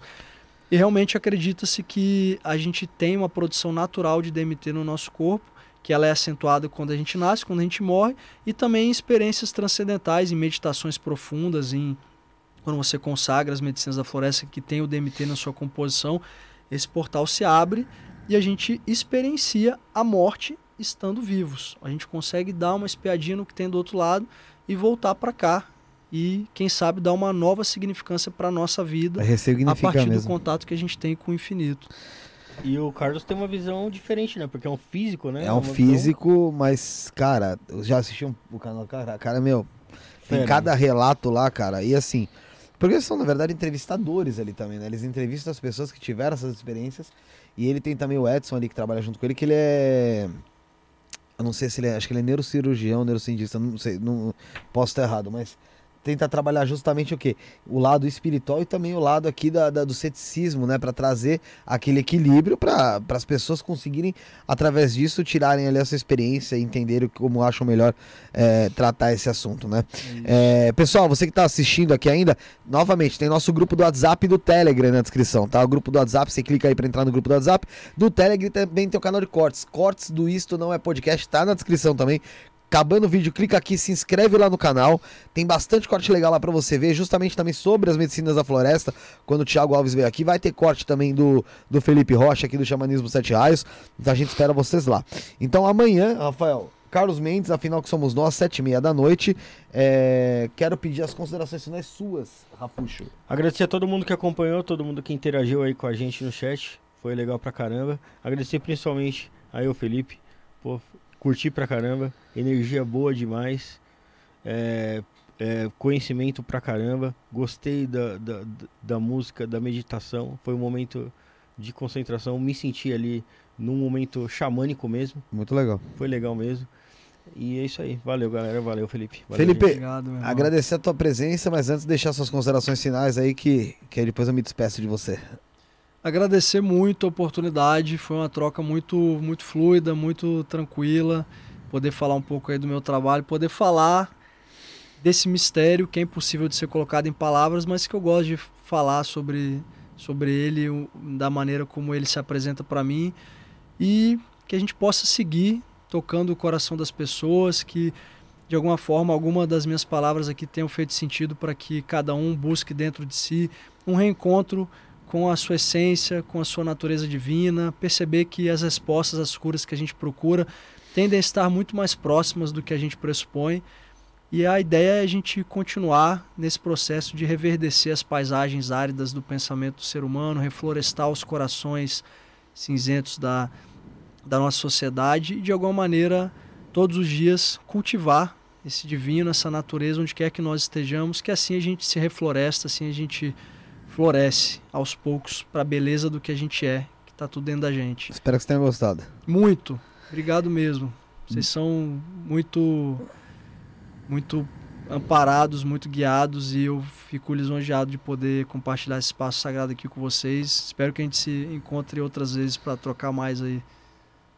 Esse- imagina, cara, eu acho que nós que fomos aí, eu que tô lisonjeado aí pela tua presença, pelo trabalho que você exerce de uma maneira séria também, de uma maneira, assim como o Thiago, de uma maneira séria, de uma maneira, opa, de uma maneira genuína, cara, sabe? Verdadeira, você realmente sente o que você, o que você passa. E, e, cara, eu espero de verdade ter você aqui em outras oportunidades pra gente falar sobre esses assuntos com outras pessoas junto, pra gente fazer aquela troca de ideia legal, aquela troca de conhecimento, de sabedoria, de experiência. Vai ser com certeza show de bola. Novamente, muito obrigado pela sua presença mesmo aqui, tá bom? Obrigado mesmo.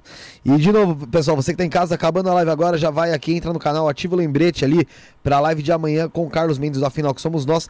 Entre no canal de cortes lá, deixa lá a sua, a sua visualização, seu comentário, fala que veio através aqui da live com o Felipe eh, Rocha do Xamanismo Sete Raios, que nós vamos te esperar lá, vamos lá estar curtindo bastante ter você conosco e também através do arroba Isto Não é Podcast, que você pode printar a tela, tirar uma foto da tua, da tua TV, print, dá um print no celular você que está assistindo no notebook, no tablet, tira a foto da, da, da sua TV, posta lá no seu stories do Instagram lá, arroba Isto Não é Podcast, tem arroba Xamanismo Sete Raios, marca a gente lá para o pessoal conhecer também mais do trabalho e a gente conhecer um pouco mais de vocês, tá bom?